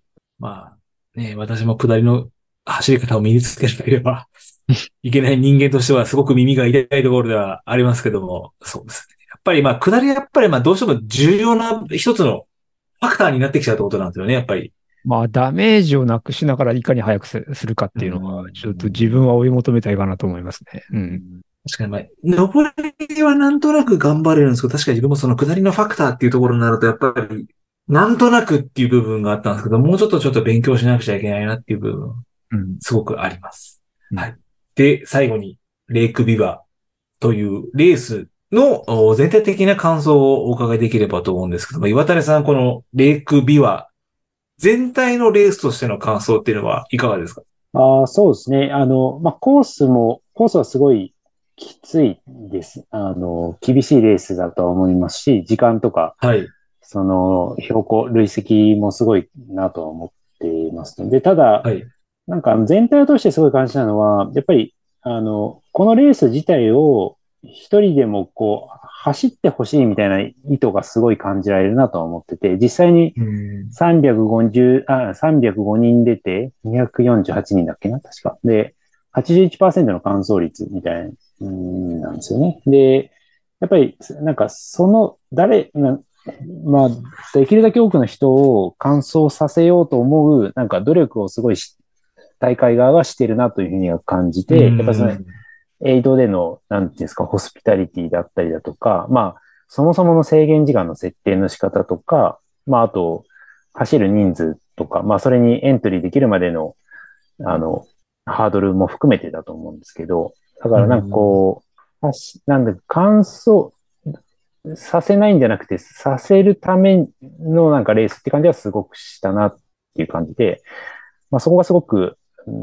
レースとしてのおも面白さとか、なんか大会としての良さみたいなことが現れてるなっていうのは自分感じたんで、あの、なんか、どんどんどんどんこれなんか人気が出てくるんじゃないかなとはすごく思うし、まあ規模とか、そういうのも考えていくと、まあそれこそね、なんかウェスタンステースとかハードロックとかみたいななんか、日本にある位置づけのレースになっていってもおかしくないんじゃないかなっていうふうには思ったんで、まあね、ひょっとしたら、まあ枠が少ないから、ウェイト待ちみたいなこととか、なんかそういうのも含めて、お面白さがなんか出てくるんじゃないかなっていうふうにあの思ったんで、まあ、走った直後はもういいですって庭さんに言いましたけど、なんかもう一回走りたいなってのは今はすごく思う感じ。ありがとうございます。まあ、あとはじゃあ、庭さんがこの参加人数300人っていうのを増やすのか、どうかっていうところもちょっと一つのうん。大、大、醍醐味じゃないですけど、ちょっと面白さも部分であるんで。まあでも多分三、まあでも今のなんかお話伺ってる多分このくらいの規模感っていうのが全体的にホスピタリティ含めていろいろ行きたば、行き届く限界なところではあるんですかね。でもなんかアメリカの開会レースもそんなに大きくないですし、うん。まあね、庭さんもその抽選しなきゃいけなくなっちゃったこともあったので、まあそれはすごく残念がってたんですけど、まあただ、はい。一方でやっぱりね、この大会の趣旨を、うん貫き通すためには、人数には、やっぱりうね、んそんなにいた,、ねいたずらに増やせばいいってもんでもないからっていう、なんかそれはすごい言ってましたね。面白いですね、そこで。田中さん、どうでした？このレイクビバというレース全体の感想なんですけども。そうですね。優しい日本人がいるレース。まあ、そう、そうですね。まあ、日本人自体はちゃんと規律もあって、優しい人ではあると思うんですけども、はいそれ以外のところがあるって感じですよね。コーラが一杯じゃないってことですもんね。まあ、ちゃんと考えられたホスピタリティ溢れてる、あの、はい。思いますね。まあ、岩谷くんが言ったように。うん。確かにもう乾燥させるために、こう、いろいろね、工夫をされてるし、まあ、食べる、エイドの食べ物であったりだとか、まあ、エイドのサポートであったりだとか、その、スタートの宿だとか、ゴールであるとか、もうそれも含めて、まあ、すべてや日本人に優しいし、優しい日本人が作ったレースだなと思います。うんまあ、どうしてもやっぱり日本のレースってなると、うん、なんですかね。厳しくて乾燥、まあ、させないわけではないんでしょうけど、どうしてもその厳しさだけがちょっと突出してしまって、まあ、それに対して、なんだ、これ、これ気質なんですかね、日本人の。無理難題に対して立ち向かうじゃないですけど、男が作ってるレースだからじゃないの？多分。なんですかね。いや、するけどね。まあ、はレイグビアね、ニアさんが女性だっていうところは、で、そういうところがあるんじゃないのかなという気はいしました。はい。。でも僕はそっちの方が好きです庭。顔です。そうですよね。庭、まあ、ハードルは決して低いレースではないんですけども、やっぱり、い動き続ければ、おのずとゴールはできるような、こうんう、諦めなければ大丈夫っていうレースっていうのはやっぱりまあなかなか、うんまあそうですね、ないのかなっていう気はうんしますし、コースの難易度は高いけど、レースの難易度はまあ完走するっていう点に言えば、まあ、ね、そんなに高くはないかなと思うし、うん。すべては、その3万5千円っていうのは僕は非常に安いと思いますね。そういうのも含めて。うん。うん、そうですね。今のお話伺ってると、あの、全体的に3万5千円っていうのは確かに決して高いお値段ではないですね。ちなみにバーベキュー代も入ってんだよ。そうですよね。バックルも入ってますし、バックルも入ってるしね。まあ、や宿代とかはこうとしてはもちろん違うんだろうけど。あーまあでも、大体のレースって宿取って、そこからバス乗って、どこか行って、で、またゴール行って、そこからバスに乗って、どこか、ね、じゴールから自分の宿まで行ってみたいな、なんかそういうなんか、ね、こう取り回しっていうのがあんまり、動線があんまり良くないな、よ、良くないっていうわけではないんですけど、いろいろ大変ですけど、今のお話を伺ってると、フラッとスタートして、うん。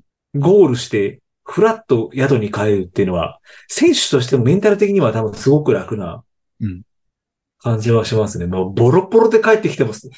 1分以内には宿に入れるわけですもんね。そうだね。うん。それはちょっと全然メンタルが違いますよね。ということで、皆さんにおすすめです。ですね。はい。で、岩谷さんもそこは全会一致でいいですか？いや、本当に進めますよ、これは。はい。いいですね。いいです。面白いレース、レイクビワ。または来年も同時期ぐらいにそうですね。もう決まってんじゃない。開催されるってことですよね。うんはい。なんで、興味があれば、興味がある方は、ぜひ、レイクビワ。で、もし万が一レイクビワが走れなかった時でも、コウミ100っていうのもありますし。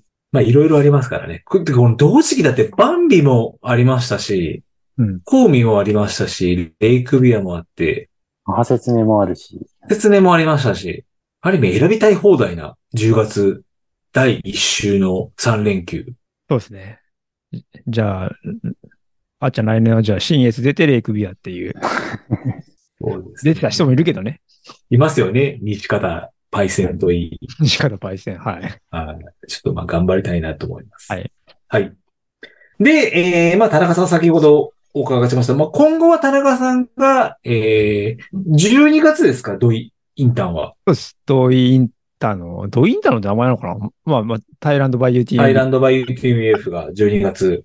はい。UTMB?UTMB。UTMB か、失礼しました。12月なんで、まああと2ヶ月あるかないかぐらいですかね。解決もうないね。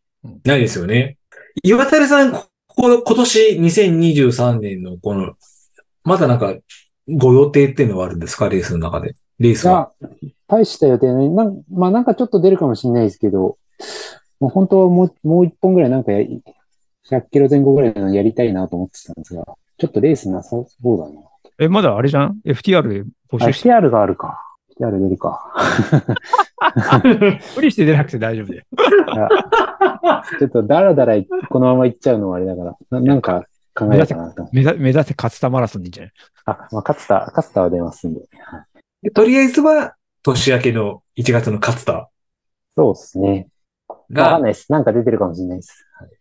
トレイルレースで。はい。今今年、あれですかね、来年じゃあ勝田出るときは、サブ映画とか。もうササブウェイしてるよが去年してあ、でサブ達成してますもんね、そうだ。はい。まあ、年齢、年齢より早い時間で帰ってこれるかな。どうかな。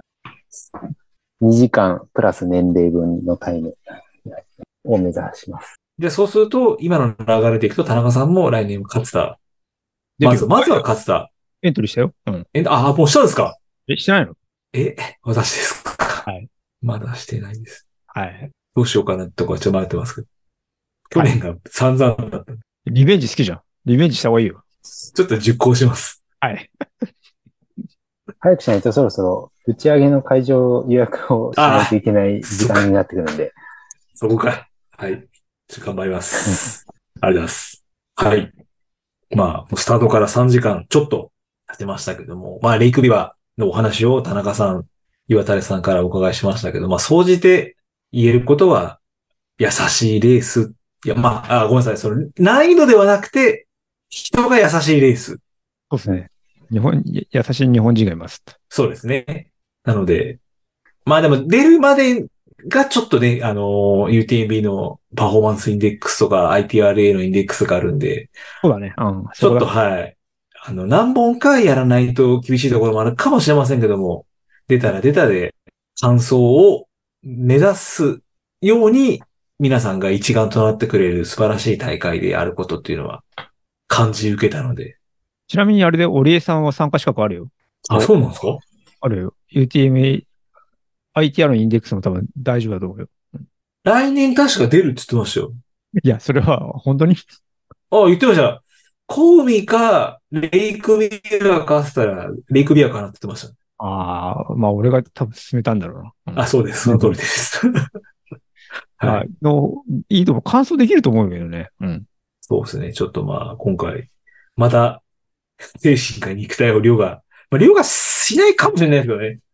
まあ、そこまで追い詰められるレースじゃないと思う。まあ、寝れるからね。寝れるそうです。ね。でかいよ、すごい。同じ距離でも、まあ、そうですね。確かにそこら辺はありますね。だって20時間違うじゃん、だって。なかなか、いや、ほぼ一日違うってなかなか大きいですよね。ね、制限時間がね、それでかい。で。かいですよね。うん。UTMF よりも6時間ぐらい長いんですもんね。そうそうそうそうそう。うん。で、バックルも、なんか結構豪華な。バックルもそうだね、かっこいい。あ、そうです。で、あの、ドロップバックも相当豪華な感じでしたね。あれどうなんですか作りは。あしっかりしてるよ。ですよね、あれ。うん。で、3万5千円の中に、バーベキューもあって、ドロップバックもあって、バックルもあって。そう。うん。あとね、参加賞の、あの、フリースみたいなのもあるんですよ。サロモンの。あ、そうなんですか乾燥ジャケットじゃない？一応あれ。乾燥ジャケットが、うん、そうそうそうそう。あの普通に、普通にキャップ4みたいなやつ。キャップ4みたいなやつが。うんへえ。まあまあ、だからすごいよね。うん。豪華ですよ。トータルでプラスになりますよね、多分お話伺ってると。そうだね。気持ち的にもプラスじゃないですかね。ですよねうん諦めなければ。諦めなければ。ですね。いやー、ぜひ、自分はちょっとまず、宿題があるどっか、宿題大好きなんで、ちょっと。でもあれですよ、あの、藤君は来年出るって言ってましたよ。ああ、そうです珍しく藤君がう、んちょっと、これは、あの、取りに行かなきゃダメだって言ってたんで、うん。忘れ物があるって言ってたんで、宿題、宿題があるんだ。はい藤井正彦がガチでしたね。あはい。自分もちょっと余余力があればって感じですからね。はい。はい。でも、ちょっと今回のお二方のお話を聞いて、非常に興味が出ました。はい。はい。ありがとうございます。あ。はい。えーちょっと、えー業務連絡をさせていただければと思います。質問、フィードバック等は、えー X、旧 Twitter より投稿をお待ちしております。ハッシュタグが、えー WeLoveTimer、えーハッシュタグタイマーズとつけてお待ちしております。で、また引き続きドネーションも募集してますのでよろしくお願いします。今回自分、コウミ行った時も何人かの方に、まあ厚木の方なんですけど、厚木大学の方なんですけど、ポッドキャストを聞いてますって言われましたね。田中さん言われました？今回、レイクビア。もう抜かれ際に言われた、何回か言われましたけど。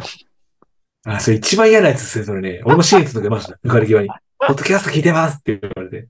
一番嫌なやつですよね。まあそんな感じ。できればちょっと避けていただきたいと思いますけど。はい。あ、この、このネタごめん、言うの忘れてたわ。えっとね、はい。ウォーターエイドで、ウォーターエイドでさ、あの、まあ、おポッドキャスト聞いてくれてる人がいて、で、はい。あの、その人が他のエイドの人たちに、この人、ポッドキャストやってるんで、まあ、この選手、ポッドキャストやってるんですよ、みたいな話をすんだよ。で、でもさ、知らないわけじゃん。なんかすげえはいきょとんとしてんだよ、周りの人が。はい。で、なんか俺、ポッドキャストやってる、ちょっと早いランナーみたいな感じになっちゃう。いや、ちょっとそれ違うんだけど、まあ、こんな雰囲気だし。ガチョウさんみたいな感じですよね。いや、ガッチオはもっと有名じゃんだって。ああ。中途半端に、えやっぱ関西で知られてないらしく、まあまあ、中途半端に紹介されたみたいな感じ 感じでしたね。そうですねはい。まあ、関西はね、黒田さんが関西には強いんで。まあまあ。そいや、そんな知名度あるのかわかんないけど。うん、そうなのか。あうんなるほど。まはいあ、ちょっと、我々も頑張らなければいけないなっていうところがありますけど。あちょっと関西の人を呼んで知名度を上げるしかないですよね。そうですね。まあちょっと頑張れなと。はい。はい。まあ、あとは、岩田さんがオリジナルメンバーに昇格していただいたということで、なんか、誠にありがとうございますステッカーとかもらえるんですか？ないか。グッズが作ってないんだよね。なんか作りますか？会員の、あ会員証じゃない？会員証じゃないオリジナルメンバー証じゃないのですかね。あの、フランク三浦みたいな感じでなんか作りますか？タイマーだけに。ええじゃあ、あれだよね。どっちかっていうとあの、あの、タモリ電車クラブで。ああ、素晴らしいですね、それ。岩手戦今のところ0000が僕はいいと思いますんで。か、じゃあ会員証作りましょうか。会員しよですね。